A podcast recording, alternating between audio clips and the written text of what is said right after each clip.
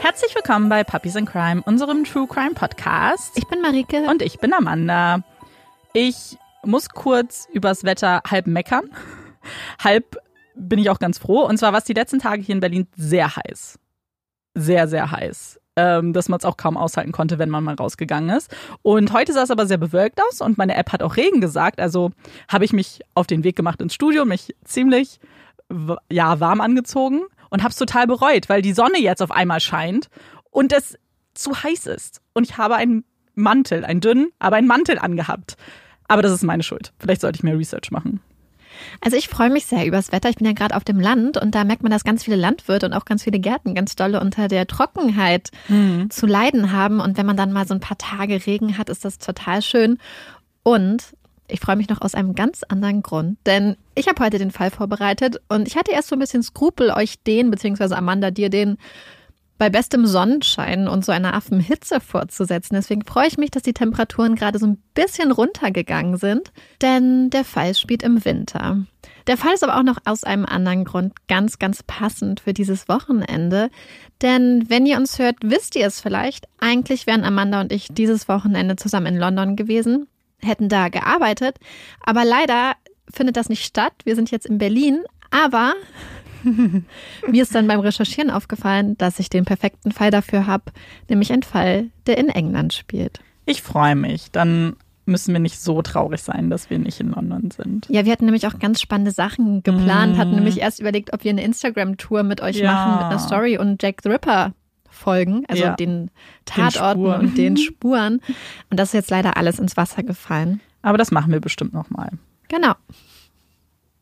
Billy im Auto auf der Flucht. Der Plan hat funktioniert.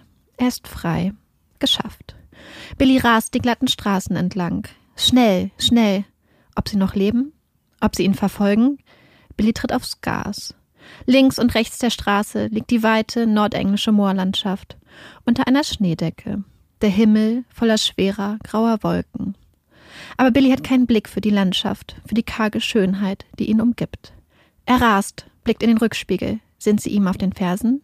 Schneller, schneller. Zu schnell. Billy verliert die Kontrolle über den Wagen. Er kommt ins Schleudern, rutscht von der eisglatten Straße, durch den frischen Schnee, rast gegen eine kleine Mauer. Das war's. Ende. Over. Scheiße.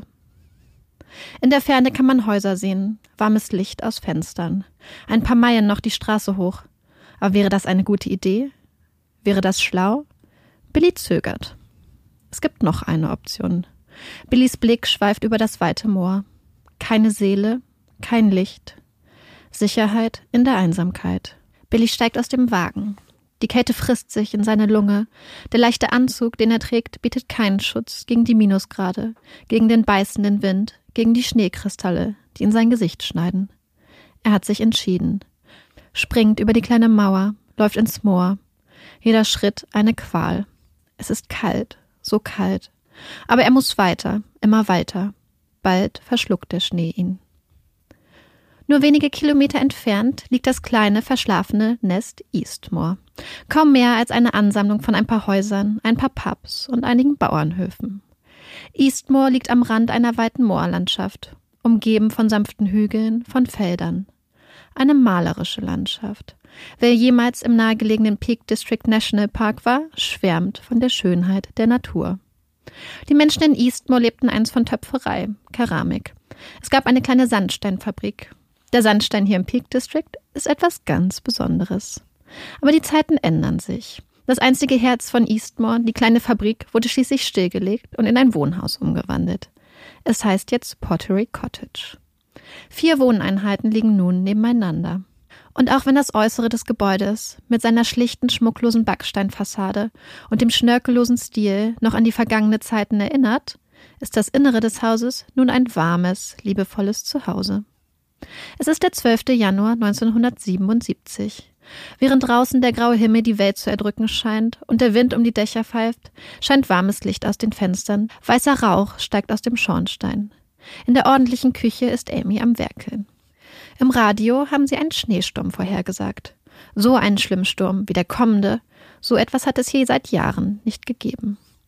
So wirklich besorgt ist Amy jedoch nicht. Hauptsache der Rest der Familie kommt sicher vor dem Sturm nach Hause. Dann lässt sich das Ganze doch gemütlich mit einer dampfenden Tasse Tee aussitzen. Amy kann nicht ahnen, welches Grauen dort im Moor aufzieht. Billy muss weiter, immer weiter. Längst verschluckt vom Schnee stolpert er durch die Felder, durch das Moor. Sein leichter Sommeranzug ist durch und durch nass, klebt an ihm wie eine eiskalte zweite Haut. Er stürzt. Der Wind schneidet in sein Gesicht wie tausend kleine Messer.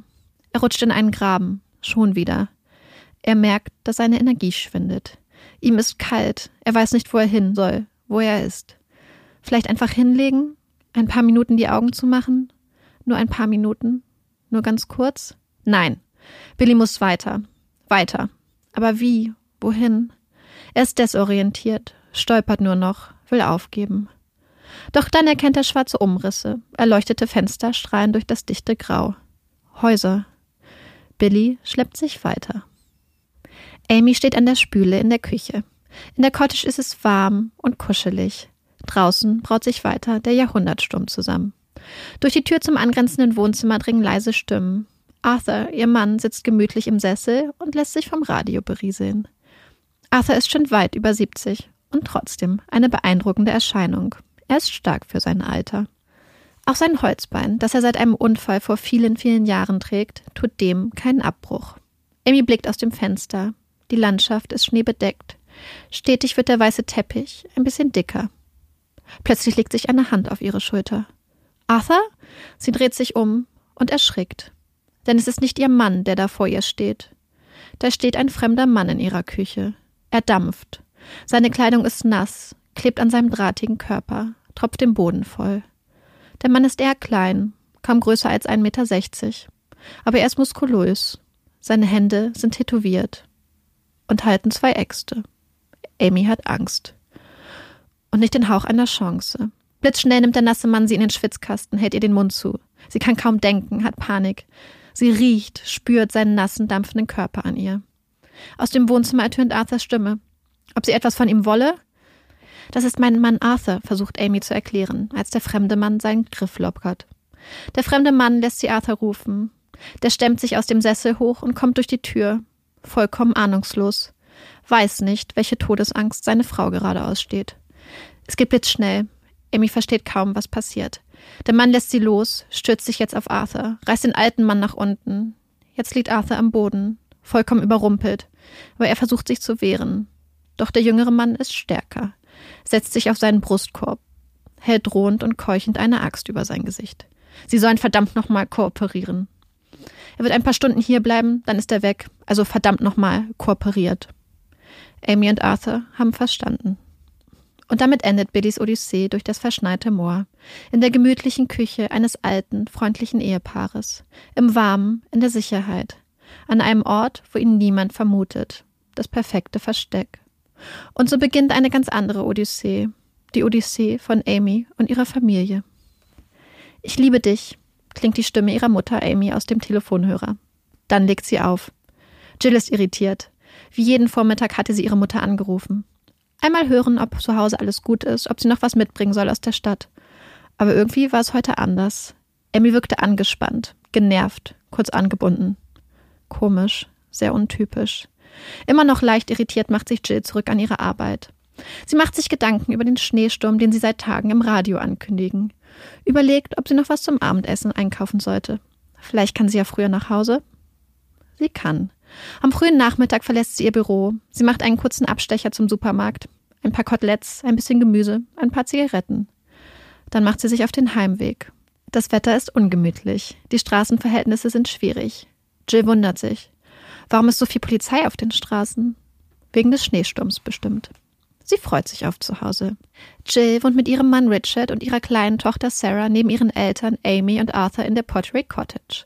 Die beiden Wohneinheiten sind durch eine Schiebetür miteinander verbunden. Jill und ihre Eltern haben ein enges, inniges Verhältnis, wohnen gerne so dicht beieinander. Ihren Mann Richard, der ursprünglich aus Irland kommt, lernt Jill kurz nach ihrem 20. Geburtstag kennen. Richard findet sofort Gefallen an der hübschen jungen Frau. Aber er ist ein bisschen schüchtern fast zu schüchtern, schickt schließlich eine Freundin vor, um Jill nach einer Verabredung zu fragen. Sie sagt ja. Die beiden verstehen sich auf Anhieb. Richard ist sehr charmant, bringt Jill zum Lachen. und hat eine klare Vision. Wenn sie in einem Jahr nicht verheiratet ist, dann wird er sie heiraten, sagt er. Bald sind die beiden verlobt. Die Hochzeit folgt ein Jahr später.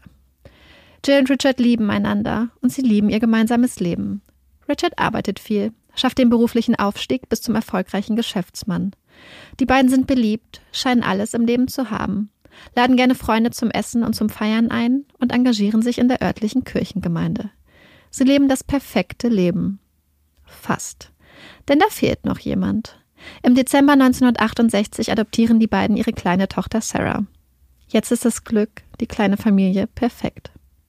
Sarah ist mittlerweile zehn Jahre alt, ein aufgewecktes, kluges Mädchen, das im Sportunterricht glänzt und das mehr und mehr die kleinen Freiheiten schätzt, die das Leben ihr so bietet. Und das gleichzeitig mit ganzem Herzen an ihrem Kuschelelefanten Jumbo hängt. Als Jill schließlich ihr Auto sicher über die verschneiten Straßen navigiert hat und zu Hause ankommt, flammt die Irritation von vorhin wieder kurz auf. Das Gartentor steht offen. Das ist ärgerlich. Was, wenn die Hunde weglaufen? Jill geht ums Haus, zum Hintereingang, wie üblich. Doch die Tür ist verschlossen. Was ist denn heute los? Sie schließen die Tür nie ab. Langsam ist Jill genervt. Als ihre Mutter Amy ihr die Tür öffnet, ist sie sauer, will etwas sagen. Doch der Blick in Amys Gesicht lässt Jills Ärger schnell in Sorge umspringen. Amy lässt sie herein und warnt sie, eindrücklich. Keine Sorge, keine Panik. Da sei ein Mann im Haus, auf der Flucht vor der Polizei. Er ist bewaffnet, aber er würde ihnen nichts tun, ganz sicher. Sobald er ausgeruht und trocken ist, wird er weiterziehen. Kein Grund zur Sorge. Dann steht er auf einmal in der Küche. Der Mann. Klein, muskulös. Er sieht etwas mitgenommen aus. Seine Stimme ist sanft. Jill versteht ihn kaum. Er redet leise, berichtet von seiner Flucht. Er habe zwei Wachmänner mit dem Messer verletzt. Aber sie sind nicht tot. Weil er es so wollte. Sie sollen bloß nicht denken, er hätte sie nicht auch ganz abstechen können. Denn das, das könnte er. Ohne Frage. Jill weiß nicht, was sie sagen soll. Bis vor ein paar Minuten war der aufziehende Schneesturm ihre größte Sorge. Und jetzt, jetzt steht da dieser Mann. Ein Gewalttäter, ein Verbrecher. Mitten in ihrer Küche. Billy heißt er. Wie wär's mit einer schönen Tasse Tee? Jill blickt in die Runde. Wer kann da schon Nein sagen? Billy nimmt zwei Zucker. Um kurz vor vier kommt der Schulbus die verschneite Straße entlang gefahren.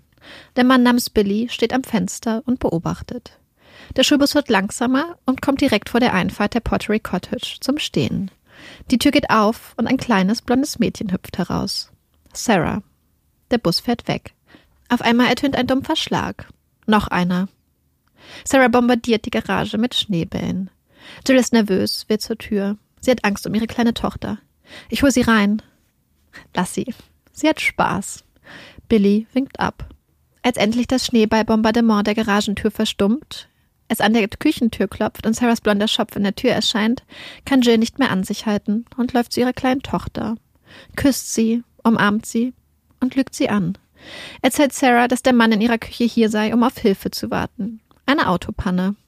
Sarah blickt skeptisch, fragt, wo denn das Auto sei. Sie habe keins in der Einfahrt gesehen. Der Mann lächelt. Er sei an der Straße liegen geblieben. Doch das kleine Mädchen bleibt misstrauisch. Billy kann charmant sein.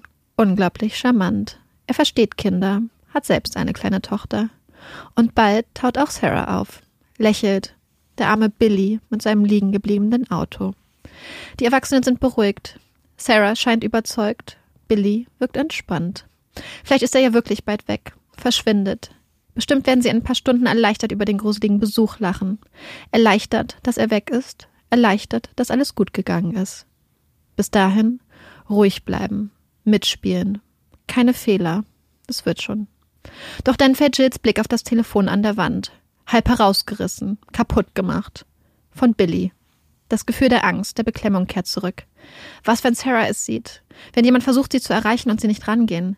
Wenn jemand sich Sorgen macht und vorbeikommt, um nach dem Rechten zu schauen? Vorsichtig nimmt sie Billy zur Seite. Ob es nicht besser wäre, wenn das Telefon heile wäre? Damit es nicht verdächtig wirkt? Billy muss lächeln. Das nennt man wohl Kooperation und Mitdenken.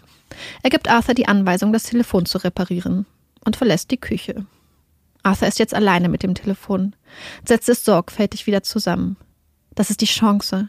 Die Chance, die Polizei zu rufen, jemanden zu alarmieren. Aber er zögert. Denn Arthur kennt die Gefahr, die von Billy ausgeht, die Bedrohung, die hinter den charmanten Augen lauert. Lieber nichts riskieren. Er repariert das Telefon. Der Hörer bleibt hängen. Kaum ist das Telefon wieder heile, schritt das Klingen durch das Haus, lässt die Menschen, die gerade noch einen Anschein von Ruhe, von Gelassenheit zu wahren schienen, aufschrecken, zusammenzucken. Was jetzt? Wer geht ans Telefon? Was soll ich sagen? Sie solle sich bloß normal verhalten, weist Billy Jill an, die nervös den Telefonhörer in die Hand nimmt. Es ist eine Freundin. Ob sie schon von dem ausgerissenen Gefangenen gehört hätte? fragt sie Jill mit aufgeregter Stimme. Nein, das hat sie nicht, sagt Jill ruhig, während der ausgerissene Gefangene ihr in den Nacken atmet. Er soll sehr gefährlich sein, klingt die aufgeregte Stimme aus dem Hörer. Jill spürt immer noch den Atem. Schließlich legt sie auf. Geschafft. Das lief doch gut, oder? Aber Billy ist nun nervös, rennt nun mit einer Axt in der Hand durch das Haus, schlägt die Kabel der elektrischen Geräte ab, sammelt sie. Er hat etwas vor. Während Billy seine Runden dreht und ihre Einrichtung zerstört, macht Jill Abendbrot. Dinnertime. Immer noch bemüht, den Anschein der Normalität zu wahren. Für Sarah. Doch dass da nun jemand mit einer Axt durch die Wohnung läuft und Sachen kaputt macht, das kommt der kleinen Sarah schon wieder komisch vor. Das Mädchen beobachtet genau. Nach dem Abendessen Koteletts, Kartoffeln und Gemüse, erlaubt Billy Sarah und Arthur nach nebenan zu gehen, durch die Schübeltour. Zum Fernsehgucken. Er selbst bleibt bei Jill und Amy und wartet. Wartet auf das letzte Familienmitglied, auf Richard. Bis jetzt hat Bill Pottery Cottage unter seiner Kontrolle. Die Familie macht, was er sagt, verhält sich kooperativ. Ob sich das ändern würde, wenn Richard nach Hause kommt? Würde er versuchen, seine Familie mit Gewalt gegen Billy zu verteidigen? oder ruhig und besonnen kooperieren und aushalten. Billy ist gespannt, sitzt im Dunkeln wie ein Raubtier auf der Lauer, wartet, bis schließlich die Scheinwerfer von Richards rotem Chrysler die verschneite Straße erhellen, das Auto in die Einfahrt schwenkt und schließlich zum Stehen kommt. Die Lichter gehen aus. Richard steigt aus dem Auto. Billy ist bereit. Es ist Amy, die ihren Schwiegersohn an der Tür begrüßt. Sie redet leise, beruhigend auf ihn ein, führt ihn durch die Küche in das angrenzende Wohnzimmer. Er geht mit. In seinem Kopf rasen die Gedanken. Was ist hier los? Dann fällt sein Blick auf zwei Gestalten, die da im Wohnzimmer vor ihm stehen. Und er realisiert, was er da sieht. Ein Mann, klein, dunkelhaarig, mit bedrohlichem Blick, ein Messer in der tätowierten Hand. Ein Messer, das an der Kehle von Jill, seiner Frau, liegt. In ihrem Blick die pure Panik. Und Richard weiß, was die Situation bedeutet. Einen Schritt, eine falsche Bewegung und Jill ist tot. Einmal durchatmen.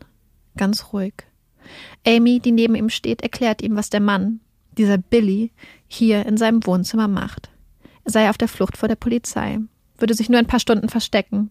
Dann wird er sich auf den Weg machen, ganz sicher. Oder, Billy? Ein paar Stunden. Okay, das kann man hinkriegen.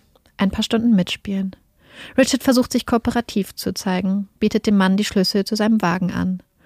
Aber Billy, der eben noch ruhig, fast charmant war und entspannt Tee getrunken hat, ist wie verändert.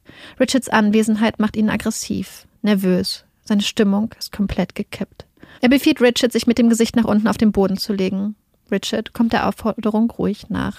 Er legt sich auf den Boden seines Wohnzimmers, seines Zuhauses, das jetzt gar nicht mehr sicher, gar nicht mehr geborgen erscheint.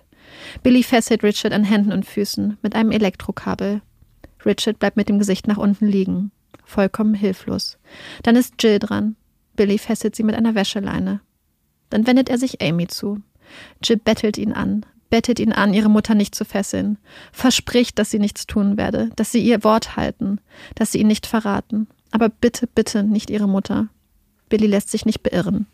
Auch Amy wird gefesselt. Doch dann steht auf einmal Arthur im Raum, sieht, wie seine Tochter gefesselt dasitzt, sein Schwiegersohn hilflos auf dem Boden liegt und dieser Verbrecher dabei ist, seine geliebte Amy ein Kabel um die Hände zu schlingen. Er wird wütend, will sich gegen Billy wehren, stimmt los. Doch der junge Mann ist wieder einmal stärker, schneller. Er packt den alten Mann und schmeißt ihn zu Boden. Der Aufprall ist laut, schmerzhaft. Aber Arthur gibt nicht auf, will sich wehren, nicht aufgeben. Er kämpft. Nicht nur Arthur ist eine Kämpfernatur. Auf einmal ist eine hohe Kinderstimme. Sarah. Schreiend rennt sie auf Billy zu, will ihren Großvater verteidigen. Sie schreit, schreit Billy an. Er solle aufhören. Er sei ein böser Mensch. Billy ist unbeeindruckt. Schafft es unter großer Anstrengung, Arthur zu fesseln. Schließlich liegen die Männer gefesselt unten auf dem Wohnzimmerboden. Amy und Jill sitzen gefesselt daneben. Aber Billy ist noch nicht fertig. Er knebelt Richard, nimmt Amy und Arthur die Gebisse raus, bevor er auch sie knebelt. Jill kann den Anblick ihrer sonst so eleganten und lebensfrohen Mutter und ihres stolzen, eigensinnigen Vaters kaum ertragen. Kann es kaum aushalten, sie ohne Gebiss zu sehen. So verletzlich, so ängstlich, so klein. Billy trennt die Familie, bringt Richard, Amy und Jill weg, schleppt sie nacheinander die Treppe hoch, jeder in ein anderes Zimmer, schließt die Türen hinter sich. Sie hören, wie er die Treppe runtergeht. Dann wird es still. Ganz still. Draußen tobt der Schneesturm. Die Zeit vergeht. Es bleibt ruhig. Einzig der Wind fegt um das Haus. Die Schneeflocken tanzen vor den Fenstern. Ganz still. Ist er weg? Hat er sein Wort gehalten? Leise Hoffnung keimt auf. Ganz vorsichtig. Ein Schrei durchbricht die Stille. Er kommt von unten. Es ist Sarah. Das kleine Mädchen schreit die Treppe hoch, will ihre Eltern warnen. Er ist noch da. Billy packt das mutige, schreiende Kind, hält sie fest und schleppt sie durch die Schiebetür ins Haus ihrer Großeltern. Dann ist es wieder leise. Aber die Ruhe ist vorbei. Billy rast. Die Wut brodelt in ihm. Er stürmt durch die Zimmer, durchsucht Schränke, zieht Fesseln und Knebeln nach, reißt an ihnen herum. Sucht er Geld? Warum ist er noch da? Noch immer rennt Billy wie von Sinn herum, auf der Suche. Aber nach was? Er rennt zurück nach unten, durch die Schiebetür. Da sitzt Arthur, auf einem Stuhl. Ohne Zähne, geknebelt, gefesselt, seine Schulter schmerzt. Billy stellt sich vor den alten, wehrlosen Mann und nimmt das Messer, Arthurs Messer. Arthur kann sich nicht wehren. Irgendwann lässt Billy von ihm ab, lässt den blutüberströmten Mann zurück. Arthur stirbt allein. Doch Billy ist noch nicht fertig. Er läuft die Treppe hoch. Da liegt Sarah, das kleine blonde Mädchen, das so widerspenstig, so mutig ist. Das Mädchen, das ihren Kuschelelefanten liebt und nur aus rosa Bechern trinkt. Das kleine Mädchen, das ihre Eltern über alles liebt. Auch sie hat keine Chance. Stirbt lange vor dem letzten Messerstich. Merkt ihr, dass sie tot sind. Danach verlässt Billy Amy und Arthurs Zuhause, sichert die Schiebetür mit einem Kabel und lässt sich ein Bad ein. Lässt das warme, duftende Wasser den Schaum um seinen Körper schwappen, das Blut wegspülen. Dann geht er zu Jill ins Zimmer, legt sich zu ihr ins Bett, küsst sie, missbraucht sie. Lässt sie danach alleine, geht zu Richard ins Zimmer. Der weiß nicht, was seiner Frau, seiner Tochter gerade passiert ist. Billy steckt Richard eine Zigarette an, gibt ihm Whisky zu trinken, löst seine Handfesseln, setzt sich zu ihm. Sie reden, lange. Richard versucht Billy auf seine Seite zu ziehen, ihn als Freund zu gewinnen. Ist ehrlich, versucht lustig zu sein. Sie reden, Richard erzählt von seiner Kindheit. Geboren als uneheliches Kind im streng katholischen Irland, erzählt, wie er adoptiert wurde, es nie leicht hatte, sich hochkämpfen musste, immer alles gegeben hat. Für Jill, für Sarah. Billy hört zu, erzählt nun auch von sich. Richards Plan scheint aufzugehen. Die Stimmung ist fast freundschaftlich. Es klappt. Nein, Richard hat keine Ahnung. Denn Billy lässt sich nicht einlullen. Er manipuliert, und er gewinnt. Richard hat keine Ahnung, was für einen Menschen er da neben sich hat. William Thomas Hughes, genannt Billy, wird im August 1946 in Preston geboren. Preston ist eine Stadt in Küstennähe, knapp eine Stunde Autofahrt entfernt von Pottery Cottage. Er ist der erste Sohn seiner Eltern, das älteste Kind, hat sechs jüngere Geschwister. Sein Vater dient in der Armee. Die Familie reist viel, zieht oft um, wohnt mehrere Jahre in Deutschland und auch in Hongkong. Es ist ein komfortables Leben. Doch irgendwann wird Billys Vater aus der Armee entlassen. Man sagt, er sei wegen seiner schlechten Gesundheit entlassen. Man munkelt, er hätte betrunken einen Autounfall mit einem Armeefahrzeug gebaut. Die Familie kehrt Hongkong und ihrem fast luxuriösen Leben in einem großen Bungalow mit einer Hausangestellten den Rücken. Sie ziehen zurück nach England. Es ist ein ganz anderes Leben. Die Eltern arbeiten viel, sind oft von morgens bis abends unterwegs. Dann ist es Billy, der sich um seine kleinen Geschwister kümmern muss. Der kocht, erzieht und aufpasst. Er hasst es. Es ist ihm zu viel Verantwortung, zu viel Arbeit. Billy will frei sein. Er wird wild, rebelliert, rastet aus, fängt immer wieder Schlägereien an, prügelt, bis das Blut spritzt. Billy gibt nie auf, will immer gewinnen, immer besser sein, will es allen zeigen. Über Billy lacht man nicht bricht mit 15 die Schule ab, ist kriminell, kommt in Erziehungsanstalten, fängt verschiedene Ausbildungen an, bricht sie ab, wird rausgeschmissen, klaut, prügelt, lügt. Seine Eltern sind ratlos. Eigentlich hatten sie ein gutes Verhältnis. Seine Mutter ist liebevoll, sein Vater zwar streng, aber nicht böse. Versucht, seinen Sohn zu unterstützen, wo es nur geht. Setzt wieder und wieder seine Beziehung ein, bittet um Gefallen, um eine Ausbildung für Billy zu organisieren. Aber auch diese Chance lässt Billy verstreichen, wird wieder rausgeschmissen. Billy verbringt den Großteil seines Erwachsenenlebens in verschiedenen Strafanstalten, lebt im Dauerkonflikt mit dem Gesetz. Wenn er mal in Freiheit ist, dann lebt er in zwielichtigen Absteigen, verstößt gegen Gewährungsauflagen. Sein Freundeskreis? Kleinkriminelle. Irgendwann trifft Billy eine Frau, Jean. Sie ist keine feine englische Lady. Auch sie ist kriminell. Stiehlt, täuscht Straftaten vor, führt die Polizei vor, dafür verletzt sie sich oft selbst. Sie flucht viel. Das passt. Jean passt zu ihm.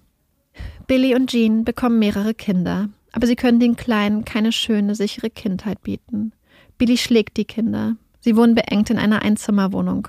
Das ist viel zu klein. Und dann zieht noch eine Freundin von Jean ein und bringt ihre vier Kinder mit.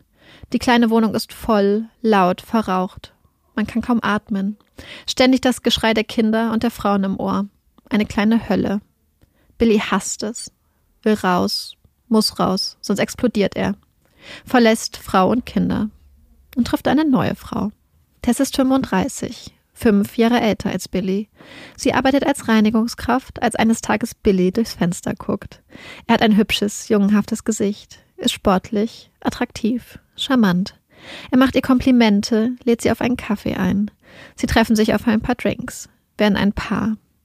Tess weiß nicht, dass Billy eine Frau und Kinder hat.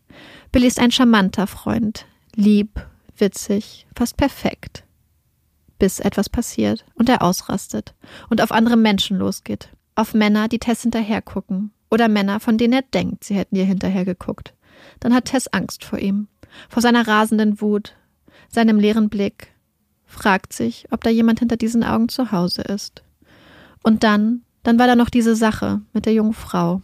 Es stand in der Zeitung, wurde im Radio berichtet. Ein junges Pärchen nachts im Park, Sie küssen sich. Plötzlich attackiert ein Unbekannter das Pärchen mit einem Stein, schlägt den jungen Mann bewusstlos. Die junge Frau wird von dem Unbekannten mitgeschleppt und im Park vergewaltigt.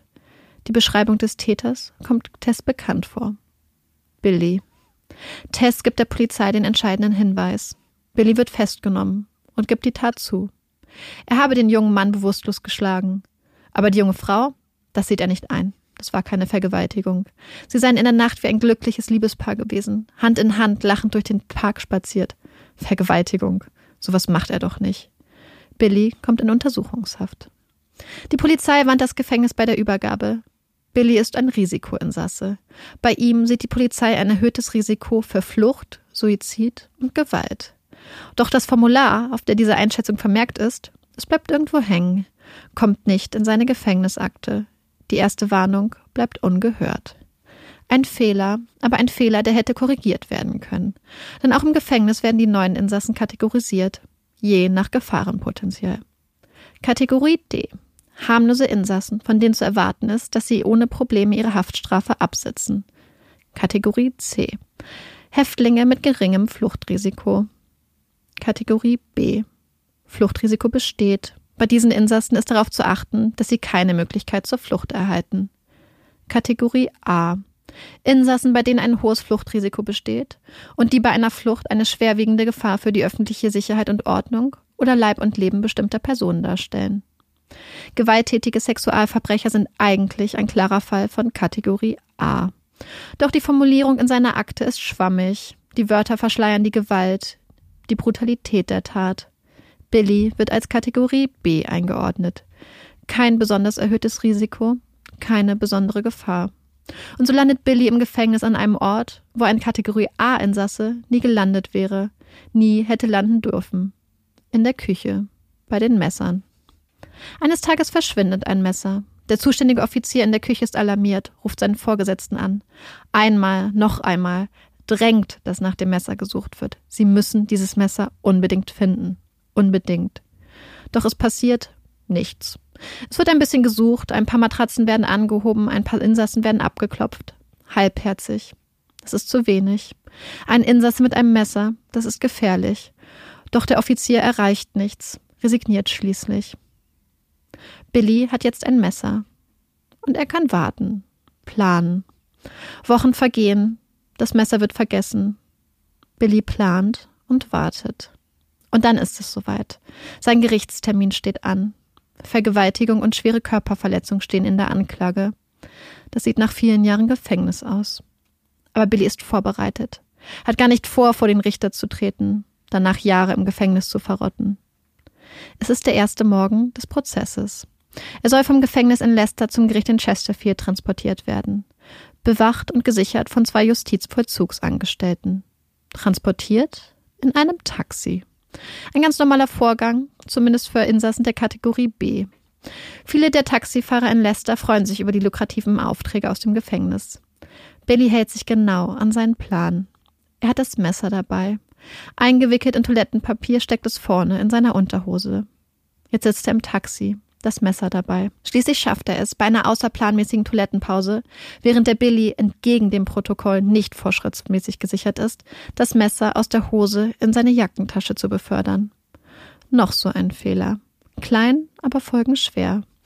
Billy bedankt sich für die Pipi-Pause, steigt zurück ins Taxi und sticht wenige Minuten später, während der Fahrt, auf die beiden vollkommen überraschten und verwirrten Wachen ein.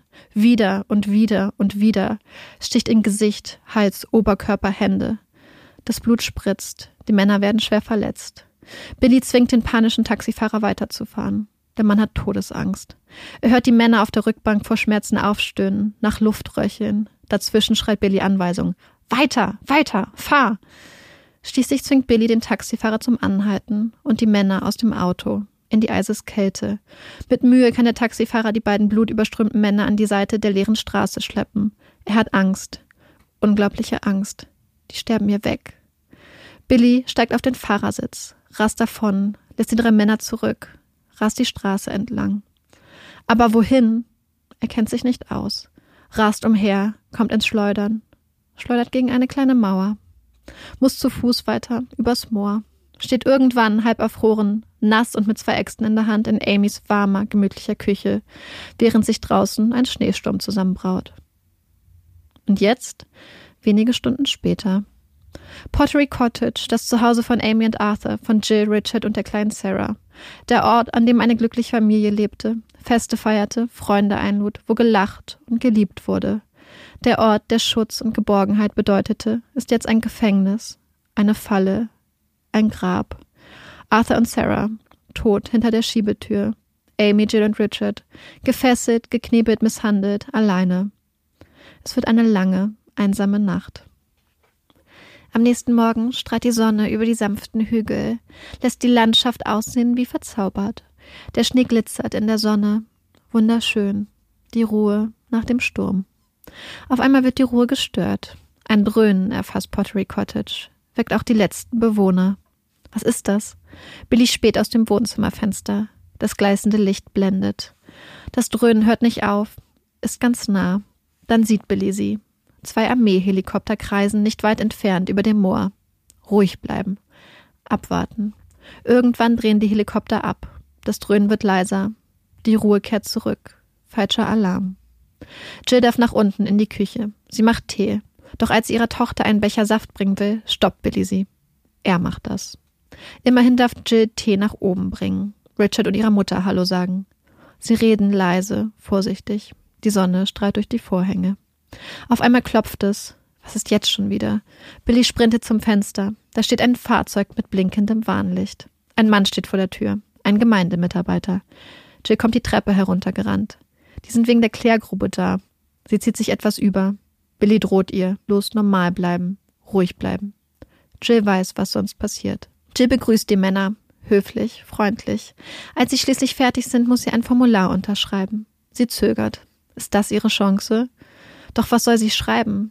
Was, wenn er es nicht versteht? Wenn er nachfragt? Wenn er sie verrät? Wenn alles eskaliert? Sie traut sich nicht, kann es nicht riskieren. Der kleine LKW mit den blinkenden Lichtern fährt von der Einfahrt. Jill steht alleine in der Tür. Der Morgen ist geschäftig. Richard und Jill rufen auf der Arbeit an, melden sich krank, telefonieren mit der Schule, melden auch Sarah krank.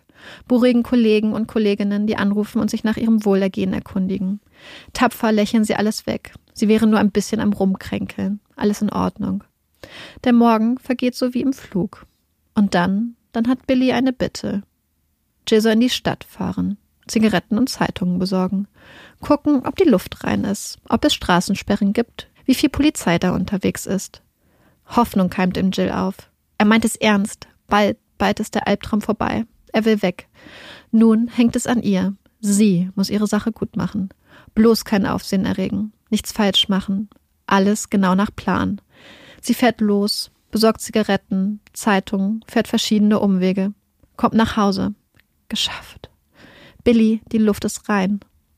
Doch Billy lässt sich Zeit. Er hat keine Eile. Weigert sich immer noch, Jill zu ihrer Tochter und ihrem Vater zu lassen. Durch die Schiebetür geht nur er. Sonst bleibt sie mit einem Kabel verschlossen. Dann scheint der Moment gekommen, auf den die Familie seit gestern so sehnlichst gewartet hat. Billy will sich auf den Weg machen. Jill soll mitkommen, zur Sicherheit, als Geisel. Billy ist in Feierlaune. Er nimmt eine Flasche Whisky, ein Glas für sich, ein Glas für Jill, ein Glas für Richard. Abschiede müssen zelebriert werden. Ach, fast hätte er Amy vergessen. Also alle nach oben, auf zu Amy. Die weiß gar nicht, wie ihr geschieht, als sie auf einmal Jill, Richard und einen gut gelaunten Billy in ihr Zimmer spazieren sieht und gleich daraufhin ein Glas Whisky in die Hand gedrückt bekommt. Sie trinken, spielen sogar Spiele, entspannen sich. Danach macht Jill Abendessen. Billy bringt zwei Portionen nach drüben durch die Schiebetür zu Arthur und Sarah. Wird es so zu Ende gehen, dieser Albtraum? Ein paar Drinks, Spiele und dann ist es vorbei? Nein. Denn während die Gemütlichkeit, die Hoffnung zurück nach Pottery Cottage gekehrt ist, kehrt draußen der Schneesturm zurück. Alles weiß. Doch Billy will es versuchen, steigt ins Auto, fährt los, muss schließlich umkehren. Hier kommt niemand weg. Jill, für die vor ein paar Stunden noch das Ende der Odyssee in Sicht war, wird langsam misstrauisch. Von drüben, von jenseits der Schiebetür, kommt kein Mucks. Keine Schritte, keine Stimmen, nicht mal eine Klospülung. Nichts. Es ist ungewöhnlich. Sarah ist ein aufgewecktes Kind, energiegeladen, kommunikativ. Und auch ihr Vater ist keine Gazelle, sondern ein Bär. Normalerweise kann man ihn hören. Doch jetzt ist er absolute Stille. Sie fragt Billy, was da los sei. Der lächelt. Nun ja, Sarah sei halt ein braves Mädchen. Sie wolle das Leben ihrer Eltern nicht gefährden. Deswegen sei sie ganz, ganz leise. Mucksmäuschenstill. Aus Liebe zu ihr, zu ihrer Familie. So vorbildlich. Jill ist nicht überzeugt. Aber Billy macht ihr ein Angebot. Er nimmt Jumbo, Sarahs Kuschelelefant, mit rüber, hinter die Schiebetür. Berichtet danach, wie sehr sich das kleine Mädchen gefreut hätte. Ja, das hat sie bestimmt. Jill ist erleichtert. Danach verkündet Billy seinen neuen Plan. Ein kleiner Ausflug. Er müsse mal in die Stadt. Da schulde ihm noch niemand Geld. Das würde er jetzt holen. Dann würde er verschwinden. Jill soll ihn begleiten. Dann würde er sich später an der Straße aussetzen. Billy macht sich fertig, bereitet sich sorgfältig auf den Trip vor. Er fesselt Amy und Richard, stellt ihnen was zu trinken auf den Boden. Er füttert Sarahs kleinen Hasen Bubu. Und er verkleidet sich. Tarnung. Setzt eine Perücke auf, zieht einen von Jills Wintermänteln an, ihre liebsten gelben Lederhandschuhe. Es passt. Einzig seine Männerschuhe stören das Bild. Dann geht es los. Draußen ist es immer noch verschneit, windig, gefährlich. Im Auto läuft das Radio auf voller Lautstärke. Billy trinkt aus seiner Whiskyflasche, ist frohen Mutes, zündet sich und Jill Zigaretten an. Sie kommen in der kleinen Stadt an. Es ist nach Mitternacht. Alles ruhig, alles schläft, alles weiß vom Schnee. Die Straßen sind menschenleer. Jill bleibt im Wagen, der Mutter läuft. Billy rennt zu einem vermeintlichen Treffpunkt, verschwindet hinter einem Haus. Jill ist nervös, hat Angst. Was, wenn etwas schief geht? Oder? Jill kommt ein Gedanke. Was, wenn sie einfach auf den Fahrersitz rutschen und doch da kommt Billy angerannt, außer Atem, in der Hand ein Polizeischlagstock. Los, los! Billy springt auf den Fahrersitz, tritt aufs Gas. Da wäre plötzlich ein Polizist gewesen. Er habe ihm den Schlagstock abgenommen und ihm niedergeknüppelt. Sie müssen sofort zurück. Wie von Sinnen brettert Billy mit einer verängstigten Jill an seiner Seite über die Landstraßen. Sie hat Todesangst. Doch da ist niemand, der ihm folgt. Da ist niemand hinter ihnen her. Da war kein Polizist. Er hat niemanden niedergeschlagen. Es war alles ein Spiel, ein Theater. Billy spielt, manipuliert, gewinnt. Irgendwann kommen sie an. Pottery Cottage liegt verschlafen vor ihnen. Jill hat einen Vorschlag. Was, wenn sie alle in einem Zimmer schlafen heute Nacht? Ja, Billy stimmt zu. Aber Arthur und Sarah bleiben, wo sie sind. Jill holt Schlafsäcke, fast wie eine kleine Übernachtungsparty. Fast. Denn Richard und Amy sind immer noch gefesselt. Und neben Billy liegen Axt, Messer und Schlagstock. Er schläft sofort ein, wie ausgenockt. Aber Billy hat etwas vergessen. Hat vergessen, Jill zu fesseln. Messer, Schlagstock, Axt. Nur ein Griff. Aber sie kann nicht. Billy schläft ruhig und friedlich, ahnt nicht, dass da gerade jemand über sein Leben verhandelt. Am nächsten Morgen ist Billy voller Taten dran. Ist endlich der Moment da? Wird er sich jetzt endlich aus dem Staub machen? Er gibt Anweisungen. Amy soll ihm 13 hartgekochte Eier machen und Jill und Richard, die beiden sollen für ihn einkaufen gehen. Er diktiert eine Liste. Auf der Liste steht auch ein Buch für Sarah, am besten von Enid Blyton. Mit der Liste und 25 Pfund in der Hand steigen Richard und Jill ins Auto, lassen den Motor an, machen sich auf den Weg in die Stadt, einkaufen. Aber auch endlich frei sprechen. Richard bittet Jill inständig. Sie müssen die Polizei rufen. Sie müssen. Es ist ihre Chance. Aber Jill setzt sich durch. Sie können das Leben von Sarah, von Amy und Arthur auf keinen Fall aufs Spiel setzen. Jetzt, so kurz vor dem Ende. Sie haben es doch fast geschafft. Sie bleiben stumm, kehren zurück. Und Billy bleibt. Er bringt das Enid Pleiten Buch nach drüben, hinter die Schiebetür. Sarah hätte sich so gefreut, sagt er. Er hätte sie ermahnen müssen, überhaupt zu essen. So spannend war das Buch. Billy bleibt. Die Hoffnung, dass es bald vorbei ist, sie schwindet. Am Abend fragt Billy Richard nach Geld. Er bräuchte Bares. Sicher hätte Richard Geld in seiner Firma? Richard Druckstrom. Wirklich viel Geld? Hm, eher nicht. Heutzutage wird doch alles per Scheck gemacht. Aber es nützt nichts. Billy hat wieder einen neuen Plan. Es ist zum Verrücktwerden, zum Ausrasten. Was denn noch? Ein kleiner Trip. Diesmal sollen Richard und Jill ihn begleiten. Sie würden Richards Firma einen Besuch abstatten, gucken, was der Safe so hergibt. Noch einmal weg von zu Hause, ins Ungewisse, die ständige Angst, dass die Polizei auf sie aufmerksam wird, dass es eskaliert, dass Sarah, Amy und Arthur etwas passiert. Aber sie haben keine Wahl. Begleiten Billy. Richard leidet besonders. Seine eigene Firma, seinen Geschäftspartner hintergehen. Es tut ihm weh. Resigniert sitzen Jill auf dem Fußboden seines Büros, während Billy den Safe leer räumt. Billy ist zufrieden mit seiner Ausbeute, scherzt auf dem Weg zurück. Er ist aufgeregt, motiviert, ist voller Tatendrang, als sie zur Pottery Cottage zurückkehren. So, jetzt, aber wirklich. Billy macht ernst. Er fesselt Amy und Richard, lässt sie in einem Zimmer zurück. Aber er knebelt sie nicht und stellt ihnen eine Schüssel Wasser hin. Sie sollen ja nicht durstig werden. Also los. Mit den 13 von Amy hart gekochten Eiern in einer Tasche und dem aus Richards Büro mitgenommenen Geld, sowie Jill an seiner Seite, macht sich Billy auf den Weg zum Auto. Sie fahren los. Als Richard und Amy hören, wie das Auto von der Einfahrt fährt, fangen sie an, an ihren Fesseln zu ziehen. Freiheit. Sie können es schaffen. Es ist Millimeterarbeit. Aber bald sind Amys Hände frei. Ihr Herz rast. Geschafft. Billy und Jill haben es in die nächste Stadt geschafft. Doch dann fällt Billy etwas ein. Etwas Wichtiges. Er hat die Straßenkarten vergessen. Er dreht um. Zurück zur Pottery Cottage. Jill ist panisch vor Angst. Sie ahnt, ahnt, dass ihre Mutter und Richard längst frei sind. Belly lenkt das Auto in die Einfahrt. Sie sind zurück. Er geht ins Haus, will die Karten holen. Aber halt, stopp. War da ein Geräusch? Eine Bewegung? Er stürmt die Treppe hoch. Da steht Amy, frei. Richard kriecht auf dem Boden, dabei sich zu befreien. Billy greift wieder nach dem Messer. Auch sie haben keine Chance. Ein paar Minuten später kommt er aus dem Haus, läuft zum Wagen. Jill wartet, zieht nervös an ihrer Zigarette. Los, los! Aber der Wagen springt nicht an. Die Anspannung steigt. Aber nichts. Der Wagen steckt fest. Jill soll zu den Nachbarn, die am anderen Ende von Pottery Cottage wohnen. Beeil dich! Jill rennt los. Ihr Nachbar Len macht ihr die Tür auf. Panisch bittet sie ihn, ihren Wagen abzuschleppen. Bitte, bitte, schnell. Ihr Nachbar Len ist verwirrt. Was ist los? Sie redet wirr, redet über die Zeitungen. Richard sei gefesselt. Er müsse sie jetzt unbedingt abschleppen. Es dämmert Len. Da stimmt etwas nicht. Und er beginnt zu ahnen, was genau da los ist. Er würde noch kurz seinen Hund reinholen, dann ist er gleich bei ihnen. Alles gut. Jill rennt zurück zum Auto. Billy wartet gespannt. Schließlich kommt Len mit seinem Auto aber er rast an den beiden vorbei. Auf und davon. Das war's. Billy ist am Ausrasten. Und dann, dann kommt auf einmal Amy auf sie zu. Jill erkennt ihre Mutter kaum. Amy stolpert in Richtung ihrer Tochter. Blut strömt aus einer Wunde an ihrem Hals. Sie streckt die Hand nach Jill aus. Jill springt aus dem Auto, wird zu ihrer Mutter, ignoriert Billys Drogen mit dem Messer. Billy rennt hinterher. Jill sucht verzweifelt nach ihrer Mutter. Eben war sie doch noch hier. Wo ist sie hin? Auch Billy sucht. Und er ist schneller. Findet Amy. Wieder geht es ganz schnell. Danach verscharrt er Amys Körper im Schnee. Rennt zum Auto zurück und lügt Jill an. Ihre Mutter hätte sich bei einem Sturz verletzt. Sie sei jetzt sicher zurück in der Küche. Er zerrt Jill, die noch verzweifelt nach ihrer Mutter sucht, mit. Sie laufen die Straße entlang, bis sie zu einem Haus kommen. Hier wohnt ein Mechaniker, das weiß Jill. Sie klingeln. Der Nachbar macht auf, blickt das ungewöhnliche Paar erstaunt an. Sie sollen schnell reinkommen. Was ist denn los? Jill erklärt, dass sie Hilfe mit dem Wagen brauchen. Und vom Stumm einen Hilferuf mit den Lippen. Hilf mir.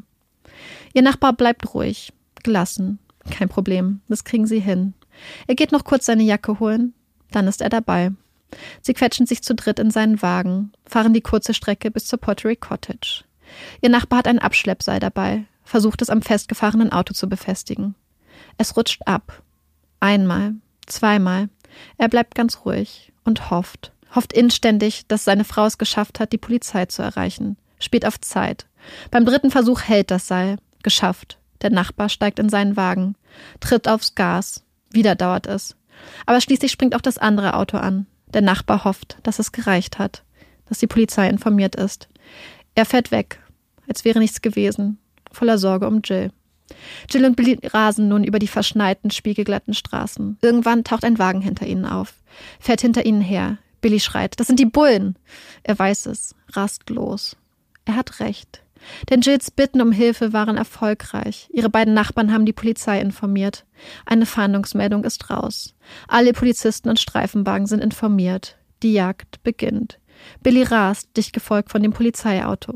Es ist eine wilde Fahrt, zu schnell für die glatten Straßen, für die vielen Kurven.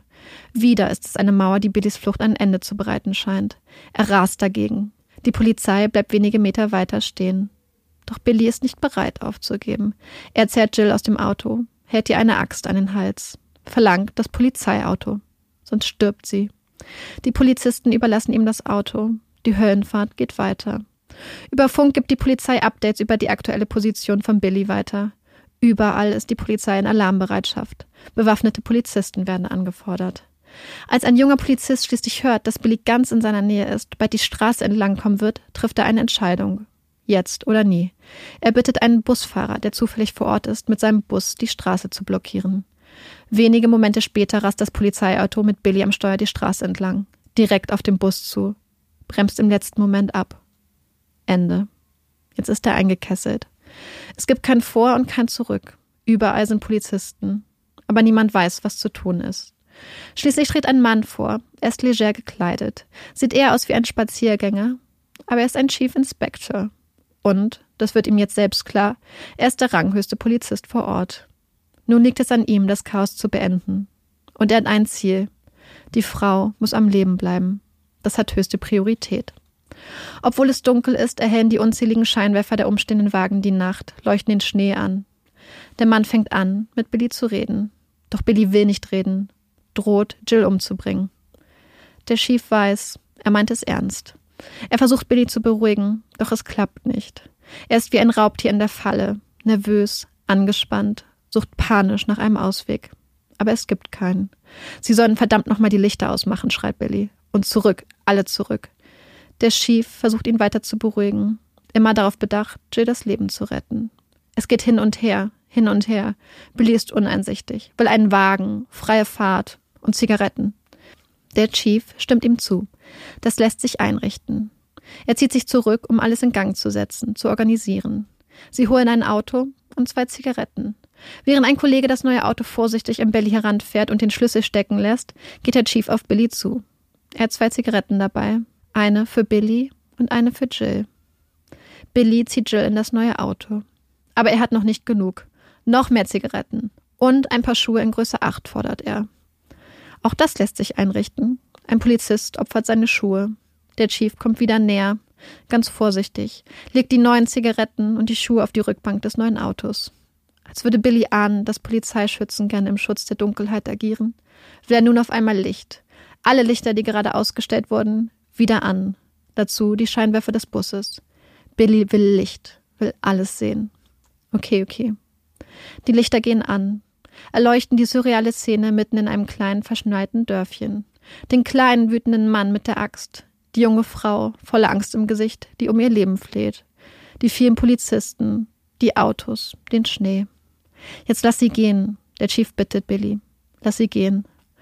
Jill hat 56 Stunden Hölle hinter sich, hat all die Menschen verloren, die sie über alles liebt. Billy hat sie ihr genommen, auch wenn sie das noch nicht weiß.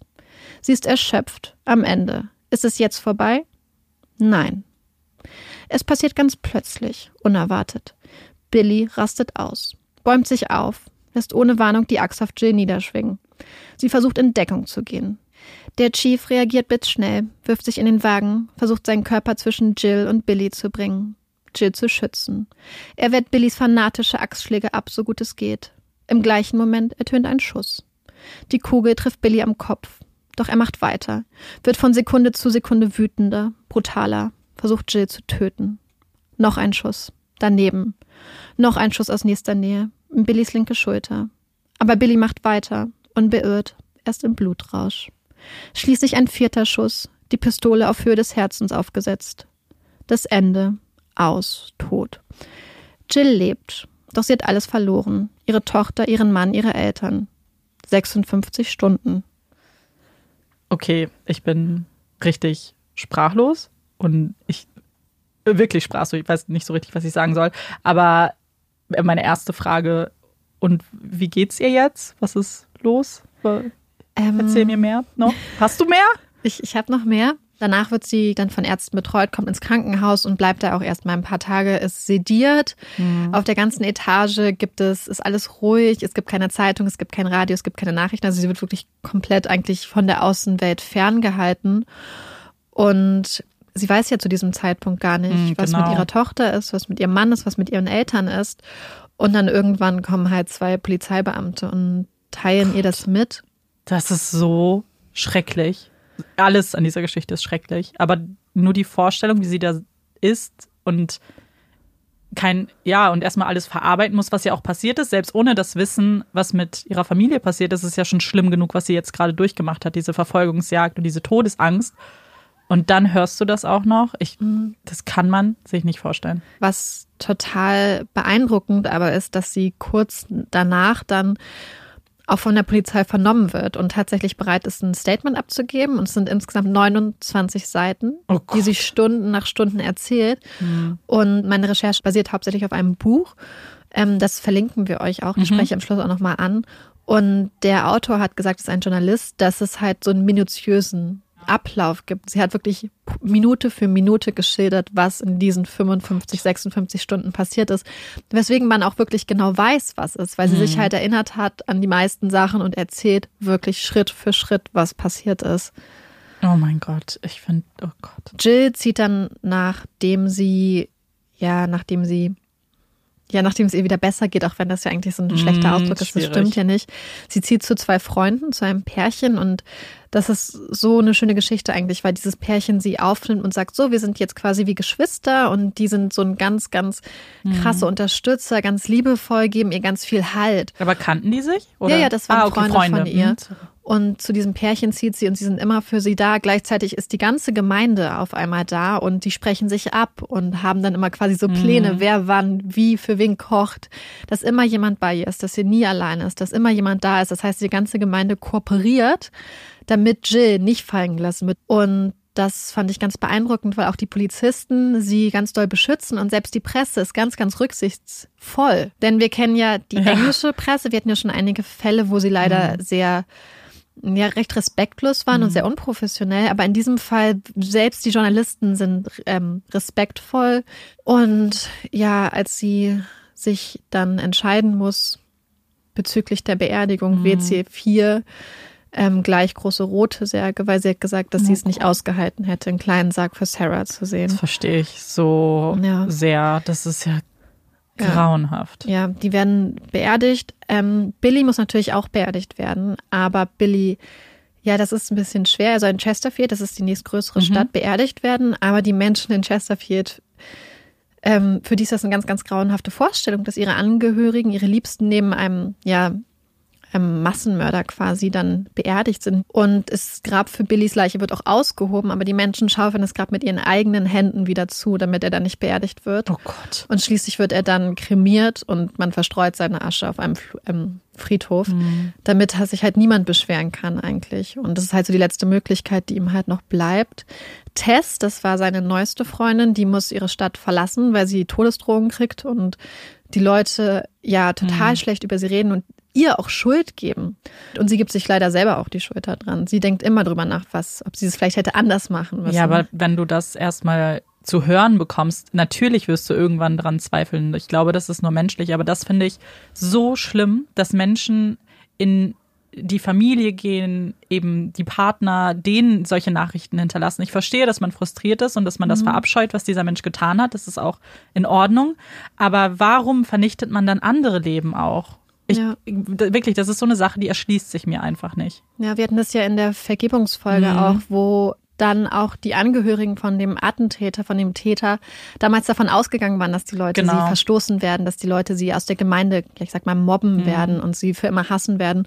Und da hatten wir ein ganz schönes Beispiel dafür, dass es halt nicht so sein muss. Ja. Aber hier, die Leute sind halt gar nicht damit klargekommen und haben es leider an seiner Freundin ausgelassen. Die waren auch gar nicht so lange wirklich zusammen zu dem Zeitpunkt. Ja, und wie du gesagt und, hast, sie hat ja eigentlich was Richtiges gemacht und sie ja. hat ja eigentlich diesen ganzen Vorgang, dass er ja eigentlich inhaftiert wird, überhaupt in die Wege genau. geleitet. Und die nächste Person, die ganz, ganz schlimm darunter auch gelitten hat, ist Jean, seine Frau, seine Ex-Frau. Und die hat sich dann später auch das Leben genommen, oh weil Gott. sie einfach nicht damit klargekommen ist, dass sie immer die Böse war, dass die Leute sie und ihre Kinder ausgegrenzt haben und beschimpft haben. Und das war halt ganz, ganz schrecklich. Und das heißt, diese Tat hat halt eigentlich wirklich im Nachgang mhm. auch nochmal mehr Opfer ja. gefordert und hat natürlich einfach so viele Menschenleben beeinträchtigt und beeinflusst. Ich, ich wirklich, ich kann es nur wiederholen, ich verstehe es einfach nicht. Warum? Also ich verstehe, dass man seinen Frust und seine Wut irgendwo hinlenken möchte, weil ihm kann man es ja nicht mehr zukommen lassen. Aber das ist so ein falscher Weg. Ich, ich weiß nicht. Ja, ich finde, da sieht man halt diese Extreme. Halt einerseits die Gemeinde, die wirklich Jill zur mhm. Hilfe kommt und sie auffängt ja. und dass es ihr gut geht und dafür sorgt, dass sie, dass sie sich einigermaßen behütet fühlen kann. Und dann auf der anderen Seite sind diese Menschen, die dann anderen Frauen, die aber auch eigentlich Opfer waren, mhm, zu einem gewissen klar. Maße dann das Leben zur Hölle machen. Jill lebt mittlerweile übrigens in Frankreich. Mhm. Sie hat zwischendurch nochmal geheiratet, hat auch noch eine Tochter bekommen, die mit Schön. Zweitnamen Sarah dann hieß. Oh. Aber leider ist der Mann, den sie geheiratet hat, ähm, später irgendwann in so eine Auseinandersetzung gekommen, hat jemand mit einer Waffe bedroht und ist daraufhin dann inhaftiert worden und war zwei Jahre oh im Gott. Gefängnis. Und daraufhin ist sie dann nach Frankreich gezogen, in die Nähe ihrer Schwester. Da denkst du dir auch irgendwie, wie viel kann ein Mensch ja. ertragen? Das, das ist so grauenhaft. Mich hat die Recherche ja, mitgenommen. Amanda hat es mitbekommen, mich so auch so richtig mhm. in so ein Rechercheloch gestürzt. Denn die erste Frage, beziehungsweise es gibt viele, viele Fragen, die ich mir gestellt habe, die sich damals aber auch die Menschen gestellt haben. Und die erste Frage, ich glaube, wenn man mal ganz am Anfang anfängt, ist, wie konnte das passieren? Ja. Wie kann es sein, dass ein dermaßen gefährlicher Mensch entkommen kann? Und ich habe es versucht, ein bisschen anzu ja, anzudeuten. Es sind halt mhm. halt viele, viele kleine Fehler gemacht worden. Es war so, dass er einmal falsch kategorisiert ist, dass Warnungen nicht gefolgt wurden, dass damals, als das Messer verschwunden ist, ist halt nichts geschehen, obwohl der Offizier, der zuständig war, darauf, der hat seinen Chef angerufen, ja. der war im Urlaub oder, oder krank ja. und hat immer gesagt, bitte, bitte, bitte macht was. Und es wurde halt nichts gemacht. Es war sehr nachlässig. Dann war es so, dass er ja aufgrund seiner falschen Kategorisierung ist er nur abgetastet worden, bevor er aus dem Gefängnis ins Taxi gekommen ist. Wäre er Kategorie A gewesen, wäre das was ganz anderes gewesen. Er hätte sich wahrscheinlich nackt ausziehen müssen und man hätte ihn durchsucht. Das heißt, hier war es einmal ganz stark diese falsche Kategorisierung, die ihm ermöglicht hat, dieses Messer dann mitzunehmen.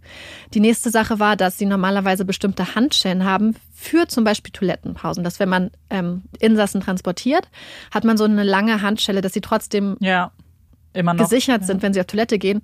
Aber die Handschellen gab es nicht. Die Männer wollten sie mitnehmen, als sie sich auf den Weg gemacht haben und die waren halt aus. Das hat ihm natürlich auch nochmal die Möglichkeit gegeben, sich viel freier zu bewegen und es waren halt einfach so viele kleine Schritte und so viele Punkte, wo man das Ganze hätte noch aufhalten können, die dann nicht funktioniert haben. Die nächste Sache war auch, dass als als die Tat, dieser Fluchtversuch dann, beziehungsweise es war ja dann eine Flucht, es war ja kein Versuch, entdeckt wurde, standen die Ermittler halt vor der Frage, okay, wo ist dieser Mensch hin? Und sie sind halt mit ihrem eigenen Denken daran gegangen und haben gesagt, okay, wenn er jetzt die Straße hochläuft, kommt er in eine belebte Siedlung. Das wird jeder normale Mensch tun. Deswegen haben sie es komplett ausgeschlossen, dass er auch übers Moor laufen könnte.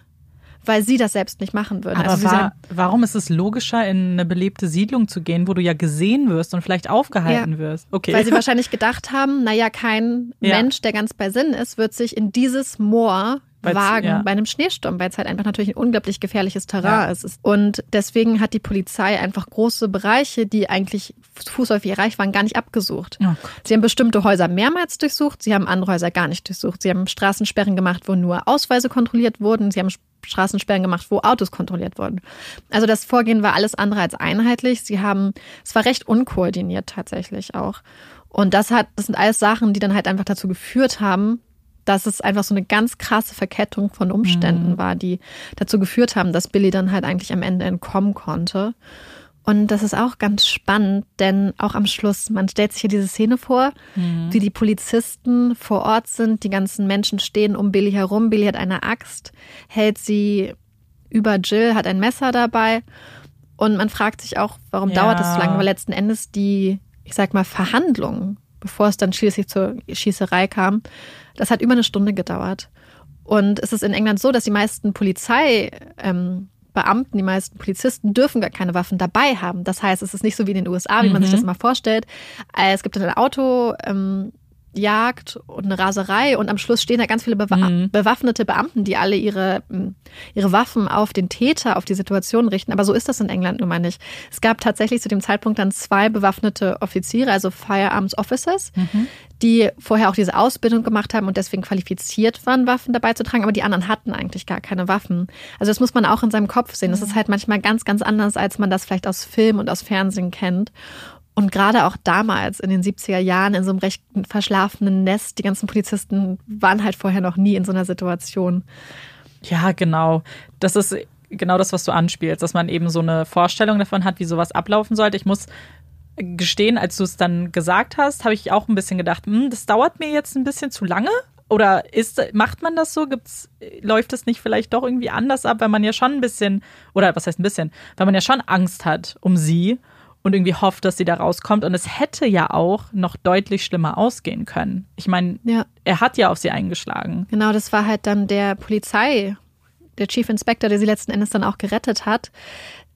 Genau, also da lief einfach unglaublich viel schief, auch auf Justiz- und Polizeiebene, bis es dann so weit gekommen ist. Aber was mich die ganze Zeit beschäftigt hat, ist tatsächlich, und ich meine das überhaupt nicht aus der Perspektive, dass ich irgendwem anders als Billy letzten Endes die Verantwortung und die Schuld an dieser Tat geben möchte. Aber was ich interessant fand, war das Verhalten von Jill, von Amy und von Richard vor allem, weil ich meine, Arthur und Sarah waren ja offensichtlich die beiden Familienmitglieder, die wirklich sehr einen ganz starken Kampfgeist in sich hatten und Billy halt überhaupt nicht vertraut haben. Also selbst das kleine Mädchen hat ihm ja nicht getraut, hat immer versucht, ihre Eltern zu warnen. Und die beiden wurden dann aber auch ja sehr schnell getötet. Und ich fand es so interessant und wollte unbedingt verstehen, auch wenn man es natürlich nie ganz nachvollziehen kann, wieso Jill so gehandelt hat. Insbesondere Jill, weil sie immer gesagt hat, nein, Leute, lasst uns kooperieren.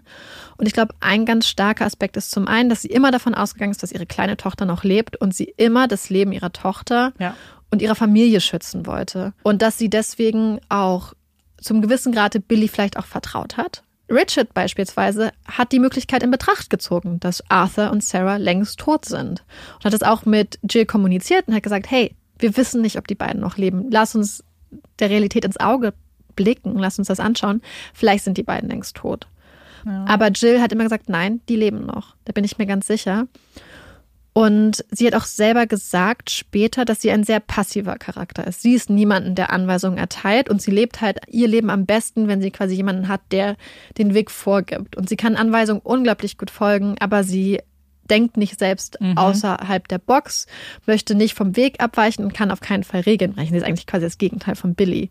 Das ist auch der Punkt, weil ich glaube, Billy hat das gespürt, weil sonst hätte er nicht sie, hätte ihr nicht so viel Freiheiten gegeben im Vergleich zu allen anderen. Ich meine, Richard selbst hätte ja gar nicht wirklich viel machen können. Er war ja viel angebunden, während Ja. sie zum Beispiel im Auto saß und Genau. ab viel mehr Spielraum gehabt hätte.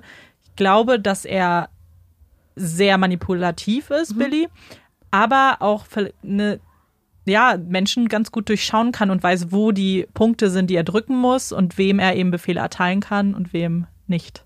Die Lügen, die er aufgebaut hat, waren ja unglaublich krass. Also hat er gesagt, bitte bring Sarah ein Buch mit.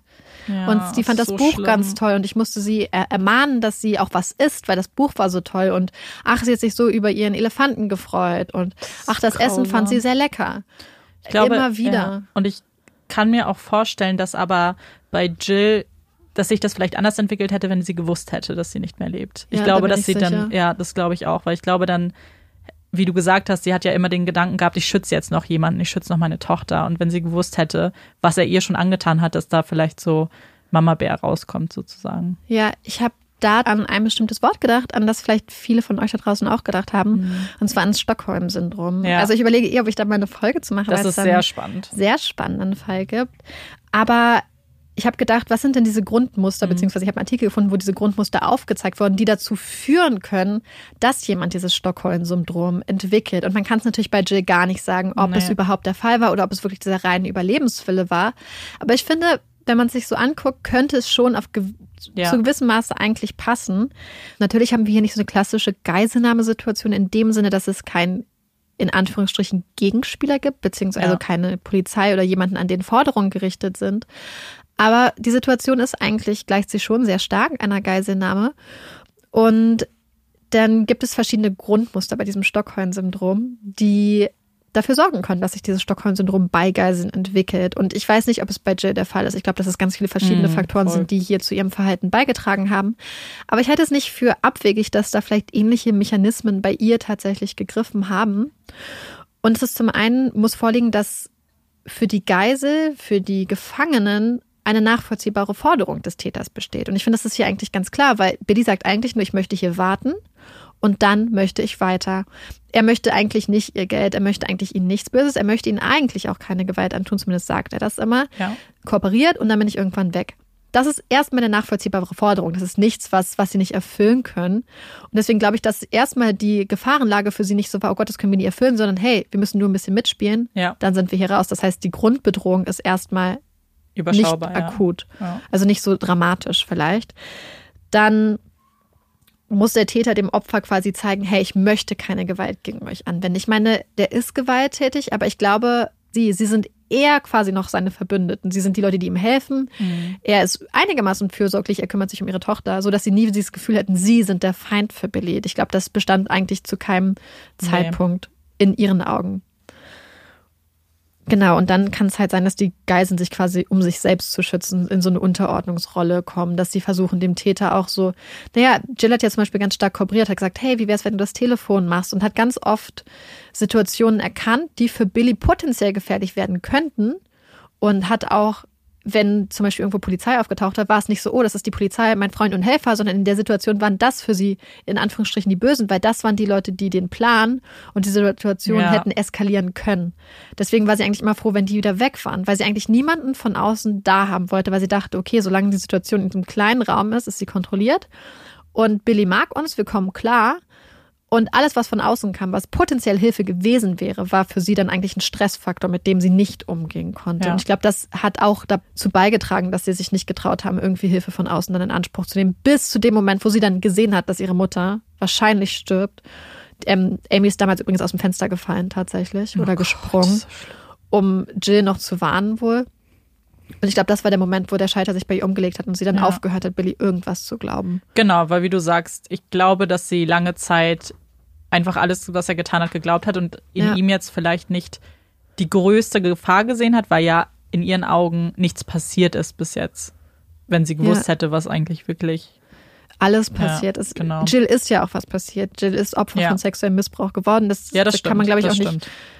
ähm, runterspielen. Aber ich Mhm. glaube, ihr ging es halt hauptsächlich auch um ihre Familie. Das wollte ich gerade sagen, weil es gegen sie gerichtet war, denkt man vielleicht in so einer Situation, okay, solange es allen anderen gut geht, ich schaffe das, Ja. ich bringe das jetzt hinter uns und dann.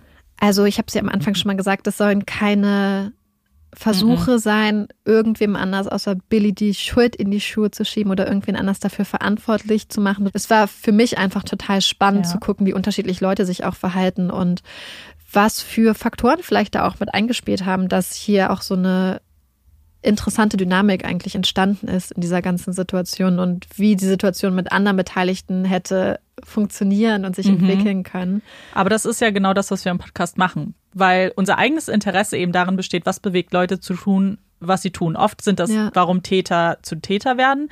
Aber natürlich ist es auch mal ganz interessant zu schauen, warum reagieren Opfer in einer bestimmten Weise, ohne das in jeglicher Form zu beurteilen, weil das ja. würde ich mir niemals anmaßen. Und das finde ich eigentlich mindestens genauso spannend, weil wie du gesagt hast, man selbst hat sich schon ertappt, also ich zumindest, ich spreche jetzt für mich. Ich habe mich schon ertappt bei der Erzählung, wo ich, wo ich gedacht habe, ach Mann, jetzt sag doch was, jetzt schreib doch was auf diesen Zettel, schreib meinetwegen SOS drauf, wo man dachte, jetzt tu was. Und ohne dass das irgendwie abwertend gemeint ist, aber klar, das dann sich die Frage zu stellen, warum konnte sie nichts tun, ist genauso spannend. Und das ist auch genau das, was du ansprichst, denn es gibt ja öfters mal Situationen, wo Menschen in der Gewalt von anderen Menschen sind. Und es ist recht oft so, dass diese Personen dann in Situationen, wo sie hätten Hilfe holen können, rein objektiv betrachtet, mhm. sich das nicht trauen. Bei Natascha Kampusch ja, war das ja, so. Ja, und das genau. wurde ihr, glaube ich, auch vorgeworfen. Haben die Leute gesagt, Unmöglich. wieso hast du damals nicht? Aber es ist genau das. Man kann sich das, glaube ich, gar nicht vorstellen, unter welchem unglaublichen ja. emotionalen, psychischen Druck diese Menschen stehen und dass das, was wir von draußen betrachtet, wo wir wissen, was passiert und mhm. was in diesem Haus passiert und was draußen in der Umwelt geschieht. Jill war immer nur, hatte immer nur ihren beschränkten Blickwinkel in dem Sinne, dass sie immer nur das sehen konnte, was sie gesehen hat, dass sie immer nur wusste, was passiert und dass sie zum Beispiel nie sehen konnte, was hinter der Schiebetür ist. Ja. Sie konnte nicht sehen, dass da ihre kleine Tochter liegt mit einer Mülltüte daneben, wo oh immer Gott. das Essen reingemacht wird, dass da ihr Vater ausgeblutet liegt. Ja, aber genau das ist es. Und das kann man auf so viele Aspekte übertragen. Man sollte einfach vorsichtig sein, weil wenn man nicht in so einer Situation war, wird man nie erfahren, wie man selber reagiert. Und von ja. außen ist das immer alles so einfach. Ja, die nächste Sache, die ich mich dann gestellt habe, also ich glaube, das, ich weiß nicht, ob es euch da draußen so geht, aber ich habe so gedacht, okay, warum ist Billy so? Mhm. Denn die Tat an sich, in ein Haus reingehen, wenn man gerade auf der Flucht vor der Polizei ist und die Menschen als Geisel nehmen, das ist kognitiv für mich noch nachvollziehbar. Ja. Das ist wahrscheinlich das Verständlichste, gerade wenn du eh schon ein Verbrecher bist, scheust du nicht davor zurück, Gewalt anzuwenden. Was ich so krass fand, ist, dass einmal, wenn wir normalerweise, wenn wir uns die Biografien der Täter angucken, ganz, ganz oft Hinweise finden, auch schon im frühen, im jungen Leben, was da vielleicht schiefgelaufen ist, beziehungsweise welche schlimme Zeit die Menschen auch durchstehen mussten, dass sie selbst ein Opfer waren. Sei es bei der Weg, wo der ähm, Täter als kleines Kind von seiner Familie getrennt war, worüber er nie hinweggekommen ist, dass er eine Persönlichkeitsstörung hatte. Äh, Kathy Knives, Luca Magnotta. Ja. Es gibt so viele Leute, wo man sich die Kindheit anguckt und dann sagt, okay, ich, es ist keine Rechtfertigung, es ist keine Entschuldigung, nee. aber es ist eine Erklärung. Und bei Billy hat mich das an meine Grenzen gebracht. Mhm. Denn ich mhm. möchte das sehen, ich möchte das verstehen und ich habe es aber nicht gesehen. Und ich meine, natürlich weiß man nie, was in der Biografie wirklich noch alles passiert ist. Ich glaube, dass es dann auch irgendwann eine Mauer des Schweigens vielleicht gibt. Man hat das schon mal ganz gut ausgedrückt eigentlich, dass die Leute dann vielleicht nicht drüber reden, weil sie ja. sich vielleicht auch keine Schuldzuweisung so, ja. dann anhören möchten. Und hier war es so, hm, die Kindheit war wohl recht behütet. Natürlich, Billy hat sich vernachlässigt gefühlt, er hat sehr viel Verantwortung übernommen für seine Geschwister. Aber ich fand, es gab eigentlich nichts, wo ich nachvollziehen hätte können, dass mhm. er so ein unglaublich manipulativer und ja grausamer und brutaler Mensch geworden ist. Mhm. Und deswegen habe ich angefangen zu recherchieren. Mhm. Denn in dem Buch wird zwar keine Diagnose gestellt, also es gab nie wirklich ein psychologisches Gutachten von Billy. Er hat mal ein Gespräch mit einem Gutachter gehabt, aber man weiß nicht, ob das, was er damals gesagt hat, wirklich der Wahrheit entspricht oder ob er in dem Moment auch nur versucht hat, diesen Gutachter zu manipulieren. Deswegen ist die Aussagekraft leider nicht so besonders hoch. Aber der Autor in dem Buch hat gesagt, man weiß nicht, ob er ein Psychopath war, aber wenn man sich Merkmale von Psychopathen anguckt, auf Billy trifft sehr, sehr viel zu. Und das habe ich gedacht, ja, das wäre bestimmt eine Erklärung. Deswegen habe ich mal angefangen und wollte einmal wissen, ah, was sind die Merkmale von Psychopathen? Und dann habe ich gedacht, ja, aber selbst wenn er ein Psychopath ist oder ähm, sehr wahrscheinlich vielleicht einer ist, was hat es denn ausgelöst? Und ich fand das eigentlich recht überzeugend, als ich mir dann mal angeguckt habe, was für Faktoren auf der Psychopathie-Skala sind. Es gibt ja die Psychopathie-Skala von äh, Professor Hare. Die hat so verschiedene Werte und verschiedene Faktoren, wonach die Menschen dann beurteilt werden. Natürlich ist das auch umstritten, aber ich fand es trotzdem ganz spannend und habe mir die mal angeguckt. Und es gibt einzelne Faktoren, die grundsätzlich auf Psychopathen zutreffen. Und das ist unter anderem ein unglaublich manipulativer Mensch, charmant, extrem brutal, keine Rücksicht auf Verluste, auch auf eigene. Empathielosigkeit, es sind oft notorische Lügner, polytrope Vergehen ist zum Beispiel auch ein ganz starkes, mhm. äh, ganz starker Indikator. Das ist, wenn Menschen viele verschiedene Vergehen verüben, die ganz unterschiedlichen Charakter sind, sei es Autodiebstähle, sei es Vergewaltigung, Sexualverbrechen, Gewaltverbrechen, Betrug, Diebstahl, also eine ganz, ganz weite, ähm, ganz weites Spektrum abdecken. Da gibt es ganz, ganz viele Hinweise und tatsächlich, wenn man sich diese Skala einmal anguckt, auf Billy trifft so, wie man ihn aus dem Fall kennt, eigentlich fast jeder einzelne Punkt zu. Also ja, also ich kann eigentlich schon damit gehen, dass ich sagen würde, ja, so nach diesen hm. Merkmalen würde man Billy wahrscheinlich als Psychopathen einordnen. Aber dann wollte ich, wie gesagt, wissen, wo liegt die Ursache? Warum ist Billy so? Also habe ich mich der Frage gewidmet, sind Kinder als Psychopathen geboren, beziehungsweise werden Kinder als Psychopathen geboren? Und natürlich, das sind wieder so Sachen, die wahrscheinlich vielleicht nie ganz abschließend mhm. geklärt werden, aber ich habe einen ganz tollen Artikel dazu gefunden, den werden wir euch verlinken. Das ist eine absolute Empfehlung, der ist von The Atlantic und der behandelt über mehrere Seiten genau diese Frage an dem Beispiel von einem kleinen Mädchen, was ihre Eltern vor ganz, ganz, ganz krasse Probleme stellt und auch eine ganz starke Gefahr letzten Endes für ihre Mit- Menschen und ihre Umwelt darstellt. Ich möchte gar nicht zu viel spoilern für die, die sich den Artikel noch durchlesen möchten, aber ich möchte trotzdem für die, die das nicht machen, werden einmal grob zusammenfassen. Also erstmal grundsätzlich evolutionstechnisch gesehen ist natürlich die Frage recht interessant, warum gibt es überhaupt Psychopathen, beziehungsweise wie kommt das zustande? Denn man weiß ja, dass die meisten Sachen evolutionstechnisch irgendwie schon auf gewisse Art und Weise einen Sinn haben. Und bei Psychopathen ist es nun mal eine ganz besondere Kombination. Denn die einzelnen Charaktereigenschaften eines Psychopathen, sei es Gefühllosigkeit, sei es so ein ganz starker Tunnelblick und eine Fokussierung auf bestimmte Themen, sei es auch eine Risikobereitschaft. An sich sind diese Sachen in bestimmten Situationen, diese Eigenschaften können immer von Vorteil sein, je nachdem, was man zum Beispiel für eine Karriere anstrebt, je nachdem, welche Stellung man in der Gesellschaft hat und was man als Ziel hat. Einzeln können diese Eigenschaften ein Vorteil sein. In dem Moment aber, wenn extrem viele von diesen Eigenschaften in einer Person zusammentreffen und dann auch noch in einer extremer Form ausgeprägt sind, dann hat man halt unter Umständen ein Problem. Das heißt, evolutionstechnisch gesehen haben diese ganzen Eigenschaften erstmal ihre Daseinsberechtigung, aber die, mhm. ja, die Quantität dieser Eigenschaften vereint in einer Person zusammen mit der Ausprägung und der Intensität kann dann halt, ja, gefährlich sein. Also, es gibt zwei Wege, wie eine Person zu einem Psychopathen werden kann, beziehungsweise psychopathische Züge an sich haben kann. Also erstmal muss man sagen, eine Psychopathie ist ja eine äh, Persönlichkeitsstörung. Und der erste Weg dahin kann das Umfeld sein. Das heißt, es können zum Beispiel ganz schlimme Gewalterfahrungen im Kindesalter sein. Es kann Vernachlässigung ist tatsächlich auch ein ganz, ganz starker Indikator. Misshandlung, Unsicherheit, ein unsicheres Umfeld. Das können alles Umstände sein, die dazu führen, dass ein Kind halt so kalt wird, empathielos und bestimmte Eigenschaften nicht aus ausgeprägt entwickeln kann, wie sich ein normales Kind so entwickeln würde. Und dann gibt es aber auch noch den Faktor der Natur. Das heißt, es kann eine mhm. Veranlagung sein und es können bestimmte Gene sein. Und hier ist es so, dass besonders bei Kindern, die schon in ganz, ganz frühem Alter starke Anzeichen von, ich sag mal, Psychopathie, ich komme nochmal auf den Begriff in Bezug auf Kinder zu sprechen gleich, dann kann es gut sein, dass es sich hier um vererbte Eigenschaften handelt und das ist dann umso schwerer später noch zu behandeln. Das kann halt auch in einer liebevollen Familie passieren und da widmet sich der Artikel auch dieser Situation, dass da einfach ein Kind in eine liebevolle Familie reinwächst und leider ganz stark Anzeichen zeigt, dass sie sich zu einer mhm. Psychopathin entwickelt. Also grundsätzlich spricht man bei Kindern erstmal schon mal nicht von einer Psychopathie ja. oder beziehungsweise man vermeidet den Begriff in Bezug auf Kinder eigentlich. Denn es ist halt einmal, wirkt es wie eine Endstation, diese Diagnose. Und gleichzeitig ist es halt ganz stark stigmatisierend und diesen Stigma möchte man Kindern eigentlich nicht aufdrücken, zumal Kinder sich halt teilweise noch in Entwicklungsstadien befinden, wo dem entgegengewirkt werden kann.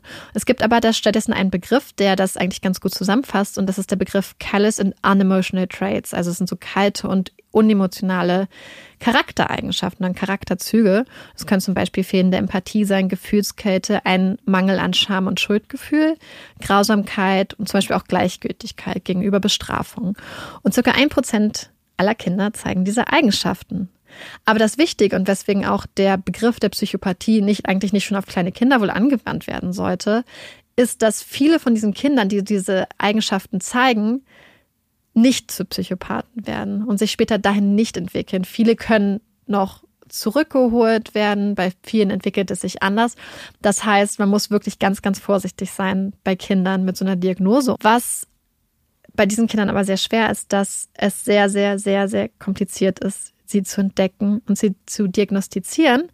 Denn diese Kinder entwickeln schon im frühen Alter die Fähigkeit, manipulativ zu sein und diese Eigenschaften zu überspielen, weil sie natürlich entdecken, also sie wissen, was mhm. passiert, sie wissen, wie Leute auf sie reagieren und können das manipulativ dann überdecken, wenn sie denn möchten.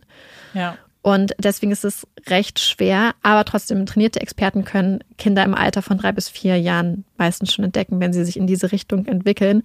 Es gibt sogar Tests, wo man das schon bei Kindern im Säuglingsalter rausfinden mhm. kann, ob sie vielleicht eine Tendenz in die Richtung haben. Das ist je nachdem zum Beispiel, ob sie sich eher auf so einen leblosen Gegenstand fokussieren oder auf ein Gesicht. Okay. Und daran Krass. kann man dann schon die Tendenz in Richtung Gefühlskälte mhm. oder Wärme und Empathie dann schon angeblich entdecken. Aber je älter dann das Kind wird, desto mehr häufen sich dann auf die Anzeichen und desto stärker werden sie auch. Und es gibt so ein paar, ich sag mal, Warnsignale, die Kinder dann auch, ja, wie soll man sagen, zeigen eigentlich. Zum Beispiel, wenn ein Kind ohne Gruppendynamik und ohne Gruppenzwang Grenzen überschreitet und Regeln bricht. Das ist zum Beispiel, wenn es wahrscheinlich ein Tier quält, wenn mhm. es irgendwas kaputt macht, dann kann es sein, dass dieses Kind einfach eine grundsätzliche Tendenz und einen Impuls hat, Sachen kaputt zu ja. machen, Leuten Schaden zuzufügen und dass es eher intrinsisch motiviert ist dann kann es sein, dass das Kind ganz viele verschiedene Delikte und Regelverletzungen begeht. Das heißt, es ist nicht nur das Kind, was immer an den Süßigkeiten-Schrank geht, weil es gerne Schokolade möchte, sondern ganz viele verschiedene Sachen. Dass es seine Mitschüler quält, dass es seine Geschwister schlägt, dass es Sachen klaut, dass es ständig lügt. Also das ist diese Vielzahl, diese polytropen Vergehen quasi eines kleinen Kindes. Das kann schon ein, einen Impuls dann darstellen. Und dann gibt es noch natürlich dieses klassische Anzeichen eigentlich eine ganz so frühe gewalttätige Tendenz, die sich vielleicht auch nicht so wirklich erklären lässt. Und genau, ich habe einfach total viele von den Sachen, die ich jetzt gerade auch beschrieben habe, beim Erwachsenen Billy wiedererkannt. Und ja, dass einfach in seiner Familiengeschichte ja nicht viel gibt, eigentlich, was auf Misshandlung und ein unsicheres Zuhause schließen lässt, habe ich das Gefühl, dass gerade in der Ausprägung, die er vielleicht mhm. hatte, das vielleicht auch was damit zu tun hatte, dass er vielleicht schon eine Veranlagung dazu hat. Das ist natürlich, wie gesagt, dann immer noch eine Kombination wahrscheinlich aus verschiedenen Faktoren. Was mich dann natürlich noch ganz spannend, äh, ganz doll interessiert hat, war, was denn eigentlich letzten Endes anders ist mhm. zwischen einem psychopathischen Gehirn und unserem Gehirn. Der erste Unterschied liegt einmal im limbischen System. Und das limbische System ist dafür zuständig, dass man Emotionen verarbeitet, aber zum Beispiel auch erkennt etc. Und da ist es halt tatsächlich so, dass dieser Teil des Gehirns bei Psychopathen, das weiß man aus ganz, ganz, ganz vielen Brainscans, weniger graue Masse hat. Das heißt, dieser Teil ist eher weniger entwickelt, weniger ausgeprägt und ist wie so ein schwächerer Muskel bei Psychopathen. Und ja, das heißt, sie wissen vielleicht kognitiv, etwas ist falsch, was sie machen, aber sie können es nicht nachvollziehen, weil sie einfach diese ganzen Emotionen gar nicht verarbeiten können oder deswegen auch nicht fühlen. Und da gibt es besonders diese Amygdala, das ist ein Teil des limbischen Systems. Und das ist, wie gesagt, auch ein Teil, der dann oft kleiner ist, weniger ausgeprägt ist. Und das ist dann hat dann ganz, ganz dramatische Folgen eigentlich, denn diese Personen können dann halt oft keine Empathie fühlen und haben dann aber auch quasi keine Bremse wirklich im Gehirn. Das heißt, wenn sie dann Sachen machen, dann hören sie auch nicht auf. Mhm. Und es kann auch oft sein, dass diese Menschen Angst im Gesicht von ihrem Gegenüber nicht erkennen. Ja. Und dann ist es zum Beispiel so, dass sie die Emotion kennen, aber sie nicht zuordnen können. Und Angst ist eigentlich, beziehungsweise ein angstvoller Gesichtsausdruck ist eigentlich eine Signalwirkung. Ich habe Angst vor dir, ich bin keine Bedrohung, ich unterwerfe mich. So wie bei Hunden eigentlich ja. so ein bisschen. Es ist quasi so ein Signal an das Gegenüber. Wenn das Gegenüber diese Situation aber nicht einordnen kann, das Gefühl nicht erkennt und dadurch auch diese quasi weiße Fahne, die da geschwenkt wird durch das Gesicht, nicht erkennen kann, dann kann die Person auch nicht erkennen, dass da gerade deeskaliert wird. Ich hatte mich für meinen letzten Fall, den Jennifer Pan-Fall, ein bisschen ja. mit Soziopathie auseinandergesetzt. Und deswegen hatten ich und Marike ganz kurz über Psychopathie und Soziopathie gesprochen. Und was ich damals gelesen hatte, dass bei beiden das große Problem an diesen Persönlichkeitsstörungen ist, dass sie sehr schwierig therapierbar sind. Einfach aus dem Grund, dass man erst diesen Schritt, zu diesem Schritt kommen muss zur Therapie. Ja. Weil selbst wenn man die Anzeichen sieht, sind das ja ganz extreme Manipulateure. Das heißt, sie wissen ganz genau, was man dann sagen muss, damit man vielleicht erstmal davonkommt, jetzt von dieser Therapie sozusagen. Das, man kann es aber schon therapieren und das fand ich auch sehr spannend. Und dann können die Soziopathen oder Psychopathen eben die Emotionen nicht fühlen, das können sie ja faktisch nicht, aber eben was du gesagt hast mit den Gesichtszügen, das wird ihnen dann schon erklärt und beigebracht. Das heißt, sie sehen vielleicht jemanden und wissen, und das fand ich super interessant, dass faktisch bedeutet dieser Gesichtsausdruck Angst, aber sie spüren es nicht. Aber so können sie zumindest einordnen, was Emotionen theoretisch wären. Also sehr, Ja, sehr, sehr, sehr interessant, muss ich sagen. ja, genau diese Sache ist nämlich dieser Unterschied zwischen Emotionen fühlen und Mhm. Emotionen kognitiv erkennen und wahrnehmen können und wissen, was sie bedeuten. Und es gibt noch einen ganz deutlichen Unterschied. Mhm. Es gibt ja dieses Belohnungszentrum, was ganz, ganz wichtig ist für Lernen und für Motivation. Gleichzeitig gibt es ja auch diese Möglichkeit, Scham und Schuldgefühle zu empfinden und auch Angst vor Bestrafung, Angst davor, ausgeschlossen zu werden, Angst vor negativen Konsequenzen. Bei Psychopathen ist es so, dass diese Angst vor negativen Konsequenzen, Angst vor Bestrafung, ist kaum ausgeprägt. Sie ist gar nicht da. Also es gibt schon Kleinkinder, denen ist es Ja. komplett egal, wenn mit ihnen geschimpft wird. Das heißt, hier ist es so, dass quasi repressives Vorgehen, Schimpfen, Einsperren, Bestrafen bei diesen Menschen eigentlich gar keinen Einfluss hat, weil sie einfach dann darauf nicht anspringen. Es ist ihnen egal. Du kannst sie da nicht treffen. Das Belohnungszentrum ist aber überaus aktiv. Und du kannst diese Menschen erreichen, wenn du ihnen eine Belohnung vor die Nase hältst. Weil dieses Zentrum ist überaktiv im Vergleich zu normalen Menschen. Und du hast ja dieses Treatment, diese Behandlungsmöglichkeiten angesprochen. Und das ist tatsächlich ein sehr vielversprechender Ansatz in der Behandlung von Psychopathen, dass man sagt, hey, Bestrafung bringt nichts. Gleichzeitig, wenn man solchen Menschen aber die Aussicht auf Belohnung, auf ähm, tolle Sachen gibt, kann das ihr Handeln durchaus motivieren und beeinflussen. Das heißt, man muss einfach nur wissen, wie man diese Leute quasi motivieren kann, sich regelkonform zu verhalten. Ja. Billy ist ja der beste, das beste Beispiel eigentlich dafür, für jemanden, wo halt ja das System es eigentlich immer nur noch schlimmer gemacht hat. Und wenn man ihn vielleicht noch hätte wegziehen können und beeinflussen können, wurde er halt schon weggesperrt, bestraft. Also für mich hat das total Sinn ergeben. Ich habe wirklich Ja. erst sehr, sehr dolle gehadert mit dem Fall. Und als ich das dann alles gelesen habe, als ich die Beschreibung der dieser typischen Eigenschaften Mhm. gesehen habe und auch woher es kommt, es hat wirklich so stark auf Billy zu, Ja, gepasst. gepasst. Und Mhm. es hat so viel Sinn ergeben, dass sich für mich das Bild dann endlich zusammengefügt hat und diese ganzen Sachen, wieso entwickelt sich jemand dahin, Ja. haben auf einmal insofern Sinn gemacht, dass ja, manchmal kann es auch einfach eine ganz dumme Verkettung von Umständen sein, die alle an sich gar nicht so dramatisch sind. Absolut. Ich glaube, das ist ein genau, ist ein ganz gutes Beispiel dafür, dass nicht immer traumatische Dinge passieren müssen in der Kindheit im Sinne von für uns traumatisch, weil das ist ja auch sehr subjektiv. Wie du ja sagst, er hat Vernachlässigung erfahren oder vielleicht gespürt. Vielleicht war das für ihn aber ja auch schon Grund genug. Ja, Vernachlässigung ist tatsächlich ein ganz starker Faktor. Ja. Es muss kein Missbrauch sein, keine Misshandlung von Kindern. Vernachlässigung ist ganz, ganz eingreifend und gravierend tatsächlich für, für Kinder, für kleine Kinder. Ja, also ich hoffe, es hat euch ein bisschen das Thema eröffnet. Es ist ein unglaublich großes, komplexes Thema. Deswegen habe ich mich sehr schwer damit getan, das jetzt einigermaßen runterzubrechen, damit es auch noch in die Folge passt.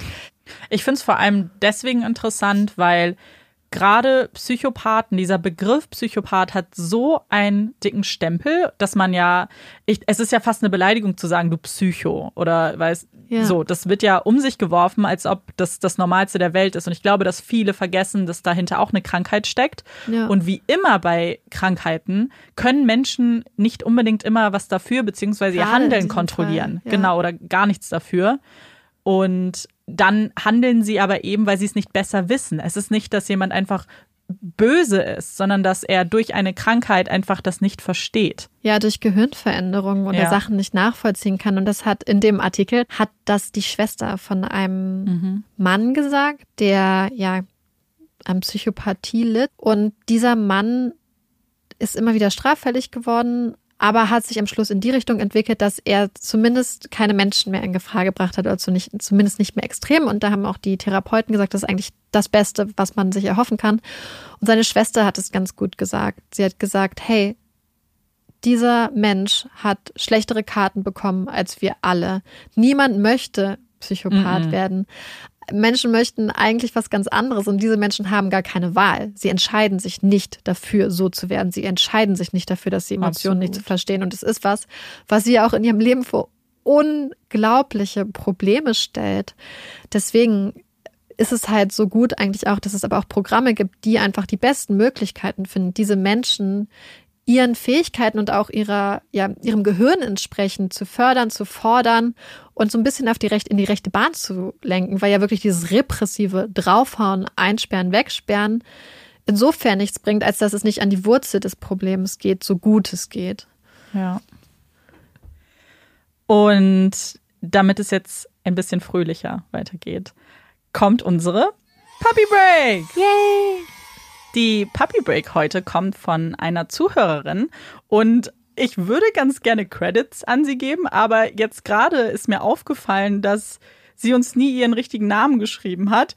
Du heißt E. Posch bei Instagram. Du weißt, wer gemeint ist.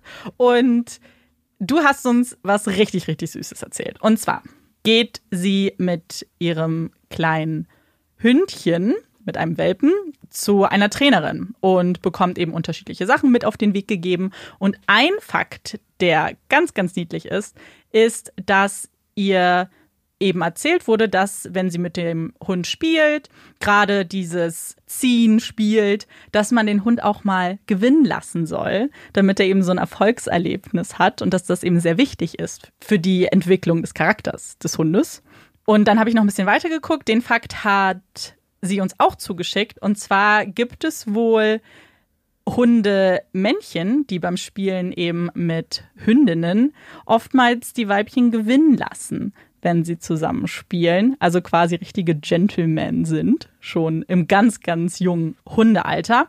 Witzigerweise habe ich dann auch, das hatte ich auch schon mal gelesen bei Instagram auf meinem Feed, bei so einer Faktenseite und wollte dann mal gucken. Ich habe jetzt nichts Wissenschaftliches gefunden. Ich bin sicher, dass deine Trainerin bestimmt recht hat und ich finde das auch super süß und dass es auch schon Sinn ergibt. Aber jetzt Aufgabe an euch, wenn ihr Welpen habt und vielleicht auch zur Hundeschule geht oder Trainings habt, beobachtet das doch vielleicht mal und dann berichtet ihr uns, ob das denn stimmt. Danke auf jeden Fall für diesen ganz, ganz süßen Fakt. Und wenn ihr irgendwas wisst, dann schickt uns das immer zu. Wir freuen uns ganz doll. Und jetzt gibt es etwas, das ganz, ganz neu bei uns bei Puppies and Crime ist. Und zwar haben wir ein Geschenk bekommen. Ja, genauer gesagt hat Olaf sein ja, erstes Puppies in Crime geschenkt bekommen. Und zwar haben wir, beziehungsweise ich sage mal wir, aber es ist ja Olaf. Ja. Wir haben gar nichts bekommen hat Olaf ein ganz, ganz tolles neues Geschirr bekommen. Also inklusive Leine und Halsband und in ganz, ganz tollen Farben. Wenn ihr wissen wollt, wie das aussieht, dann geht mal zu uns auf Instagram, Puppies and Crime. Da gibt es ein ganz süßes Foto. Und willst du erzählen, von wem wir das geschenkt bekommen haben? Ja, das äh, super süße Paket kam vor ein paar Tagen an und ist von Lisa und von Juna. Juna ist eine kleine Akita-Hündin, unglaublich niedlich. Und Lisa und ähm, Juna hören uns halt immer zu und irgendwann hat Lisa gefragt, ob Olaf nicht auch ein Halsband und eine Leine haben möchte und haben gesagt, voll gerne. Ja. Und jetzt hat sie extra für uns ein Überraschungsgeschenk gemacht und es ist total die schöne Leine. Der Mann hat ja schon gesagt, wir verlinken das auf Instagram. Mhm. Ich gebe schon mal einen Hinweis. Das Minions-Kostüm passt perfekt dazu. Wir haben uns auf jeden Fall total gefreut. Warum Lisa das jetzt gemacht hat, ist, sie ist Krankenschwester und hat einen Ausgleich eigentlich zu ihrem Beruf gesucht und hat jetzt angefangen, Leinensets zu machen. Genau. Juna.band könnt ihr auch schauen. Und sie macht alles auf Wunsch. Also ihr könnt euch die Farben auch aussuchen. Wenn ihr da was habt, was besonders toll zu eurem Hündchen passt, dann schreibt ihr einfach. Da würde sie sich sehr darüber freuen. Und wir sind sehr happy mit den Farben. Ja, wir danken dir für dieses tolle Puppies in Crime Outfit für Olaf, weil Olaf bis jetzt nämlich immer nur in seinem heruntergekommenen mm. Geschirr unterwegs war. Es ist wirklich ein bisschen heruntergekommen, weil es auch schon ein bisschen locker ist. Ein bisschen angefressen. Und jetzt ist er ganz fesch unterwegs. Auf jeden Fall. Das ist sein Puppies in Crime Outfit. Das ich glaube, wir müssen mal nachziehen, Marike. Ich glaube, wir brauchen auch ein eigenes Outfit. Ich habe doch eine Jogginghose. Dann hole ich mir die gleiche. Äh, eigentlich haben wir tatsächlich Puppies in Crime Outfits, weil du hast deinen Gryffindor Pullover und ich habe einen Ravenclaw Pulli und das war bis jetzt mein offizielles Puppies in Crime Outfit. Okay, das klingt sehr gut. bevor wir weitermachen, muss ich mich auch nochmal bei euch allen entschuldigen. Falls etwas öfter geschnüffelt wurde in dieser Folge. Amanda musste neulich schon mehrere Schnüffler mhm. rausschneiden von mir. Es tut mir total leid, ich habe Heuschnupfen und je nach Tagesform ist meine Nase komplett zu oder halb zu. Auf jeden Fall schnüffle ich total viel rum. Für die, die es gestört hat, es tut mir total leid. Ich kann aktuell leider nichts dafür. Mhm. Und Medikamente nehmen, bevor man eine Folge aufnimmt, ist auch nicht das Leichteste, wenn man dann eigentlich, ich werde immer ganz müde davon. Ich ja, nicht, würde ich dir ist. dann nicht empfehlen, unbedingt, wenn du uns eine spannende Geschichte erzählen möchtest. So, und jetzt sind wir eigentlich schon bei unserem nächsten Punkt angekommen. Amanda, hast du diese Woche eine Empfehlung für uns? Ich habe eine Empfehlung mitgebracht und ich habe euch lange schon kein Trash-TV mehr empfohlen. Ich glaube, die Menschen warten schon sehnsüchtig darauf, dass ich das mal wieder tue. Weil, als wir nach Guilty Pleasures mal gefragt haben, ist jetzt schon viele Folgen her, kam ziemlich viel Trash dabei raus. Und deswegen mache ich das natürlich gerne für euch. Und zwar ganz toll. Auf Netflix gibt es jetzt einige neue Trash-Formate und die werde ich euch jetzt alle kurz erwähnen. Eigentlich sind es nur zwei Formate. Unter anderem gibt es jetzt die ersten Staffeln von Keeping Up with the Kardashians. Die gab es ja wow. bislang nur bei Sky, wenn ich das richtig in Erinnerung habe. Und ich habe kein Sky, deswegen habe ich das noch nicht geguckt. Und vor allem die erste Staffel zu sehen, wo halt Kylie und Kendall noch Kinder sind und gar nichts mit dem zu tun haben, was sie jetzt gerade tun, ist extrem amüsant. Und dann gibt es noch The Real Housewives of. Und da gibt es unterschiedliche Städte. Ich habe jetzt mit Beverly Hills angefangen und es hat mich sehr entertained. Es gibt sehr viel Stress und Drama. Genau, das ist sehr trashig sehr viel Stress, sehr viel Glamour aber auch. Also gerade so eine Welt, die ich persönlich nicht kenne. Das empfehle ich euch sehr. Okay, Marike, was ist deine Empfehlung? Ich habe auch eine Empfehlung und ich möchte einen Film empfe empfehlen, empfehlen. Und dieser Film ist, ja, er ist sehr hart. Er spielt in England. Er heißt Eden Lake. Ich würde sagen, es ist ein Horrorfilm, aber es ist ein Horrorfilm, der leider unglaublich realistisch ist. Mhm. Es geht um ein Pärchen, was zu einem Wochenendausflug an einen kleinen See fährt. Und dann eskalieren die Geschehnisse. Dieser Film ist nichts für zart beseitete Menschen, aber er ist trotzdem unglaublich gut. Ich glaube, es ist einer der besten, ich, ich nenne es jetzt einfach mal Horror, ich weiß nicht, ob es die richtige Genrebezeichnung ist, die ich je gesehen habe. Es ist wirklich, die Schauspieler sind genial. Wenn ihr euch richtig, richtig gruseln möchtet, guckt euch diesen Film an. Fahrt danach das Wochenende nicht an einen See, geht nicht in der englischen Landschaft campen. Ja, aber ansonsten ist es eine ganz warme Empfehlung, wenn ihr euch einfach ein bisschen gruseln wollt und euch vielleicht an jemanden kuscheln möchtet. Ja. Du kennst ihn auch, ne? Ja, kann ich unterschreiben. Ja. Gerne wen zum Kuscheln dabei haben. Und, und falls das Kuscheltier. Ist auf jeden Fall sehr gruselig. Aber wir wissen ja, dass es da einige Horrorfans da draußen gibt. Genau. Haben wir schon ein paar Nachrichten bekommen. So, und bevor wir gleich weitermachen mit Amandas Kategorie Hot Takes, möchte ich etwas ansprechen. Ich habe in unserer letzten Runde Hot Takes erwähnt, dass ich nicht gerne auf Festivals gehe, beziehungsweise gar kein Interesse habe, zu einem Festival zu gehen. Und ich habe gedacht, beziehungsweise ich bin schon in Deckung gegangen und habe mich darauf eingestellt, dass da einige erboste Nachrichten bekommen und einige Leute ganz verständnislos auf diesen Hottag reagieren. Aber das Gegenteil ist passiert. Also mir haben ganz, ganz viele liebe Leute geschrieben, dass sie auch nicht gerne auf Festivals gehen oder dass sie mal auf Festivals waren und das war nicht schön. Und jetzt fühle ich mich wirklich weniger allein, weil ich nämlich davor fast gefühlt die einzige Person in meinem Umfeld war, die gar keinerlei Leidenschaft für Festivals hatte. Aber scheinbar gibt es da draußen ganz, ganz viele liebe, nette Leute, denen es genauso geht. Und ich hebe mein Glas auf euch. Das freut mich sehr, dass es euch gibt. Ich habe auch viele Hinweise zu Cheetos bekommen Stimmt. und wo ich die kaufen könnte. Nichts davon war in Berlin. Falls sich also jemand in Berlin auskennt, ich bin immer noch offen für Hinweise. Amanda, hast du einen spannenden, kontroversen Hot Take für uns? Bin gespannt, wie kontrovers der ist. Ich habe ihn auch spontan geändert wegen deinem Fall. Und weil du angefangen hast ja mit den Worten, dass du ihn eigentlich nicht unbedingt machen wolltest, weil Winter-Szenerie, aber im Sommer. Und mein Hot Take ist, ich finde die Weihnachts-Specials und Weihnachtsfolgen, sei es von Podcasts oder Hörspielen, immer am besten. Und ich kann sie das ganze Jahr über hören. Das sind meine absoluten Lieblingsfolgen. Ich habe, glaube ich, gestern erst das Weihnachtsspecial von den drei Fragezeichen gehört, weil ich, ich weiß, ich kann nicht so richtig erklären, warum. Aber ich finde, diese Folgen sind einfach von der Atmosphäre so toll. Und ich bin nicht mal ein großer Weihnachtsfan. Also ich bin nicht der, der 1. Dezember losrennt und sagt, oh mein Gott, bald ist Weihnachten. Aber irgendwie kriegen mich diese Folgen total. Sobald das Thema Weihnachten ist, ich weiß nicht, ich weiß nicht. Ich finde das total super. Ich finde das sehr lustig, weil ich glaube, ich bin das komplette Gegenteil. Also bei dir muss es zur Jahreszeit passen. Es muss nicht unbedingt zur Jahreszeit passen, aber ich finde Weihnachten ist sehr spezifisch und ich glaube, ich kann das Gefühl sonst nicht so gut tolerieren. Ich kann nicht mal, ich weiß nicht, warum das so ist. Ich finde das richtig witzig. Was ist denn dein Hot Take, Marike? Ja, ähm, ich habe gerade beim Aufnehmen gemerkt, dass ich keinen Hot Take hatte, deswegen mussten wir kurz unterbrechen. Und Amanda hat mir einen unglaublich guten Hinweis gegeben. Worüber ich aber schon nachgedacht habe, denn wir haben ja eigentlich mal unsere Extra-Folgen und da haben wir ja Themen und wir haben ein mhm. Thema, was wir bald mal machen möchten und das ja. Thema ist Musik. Ja.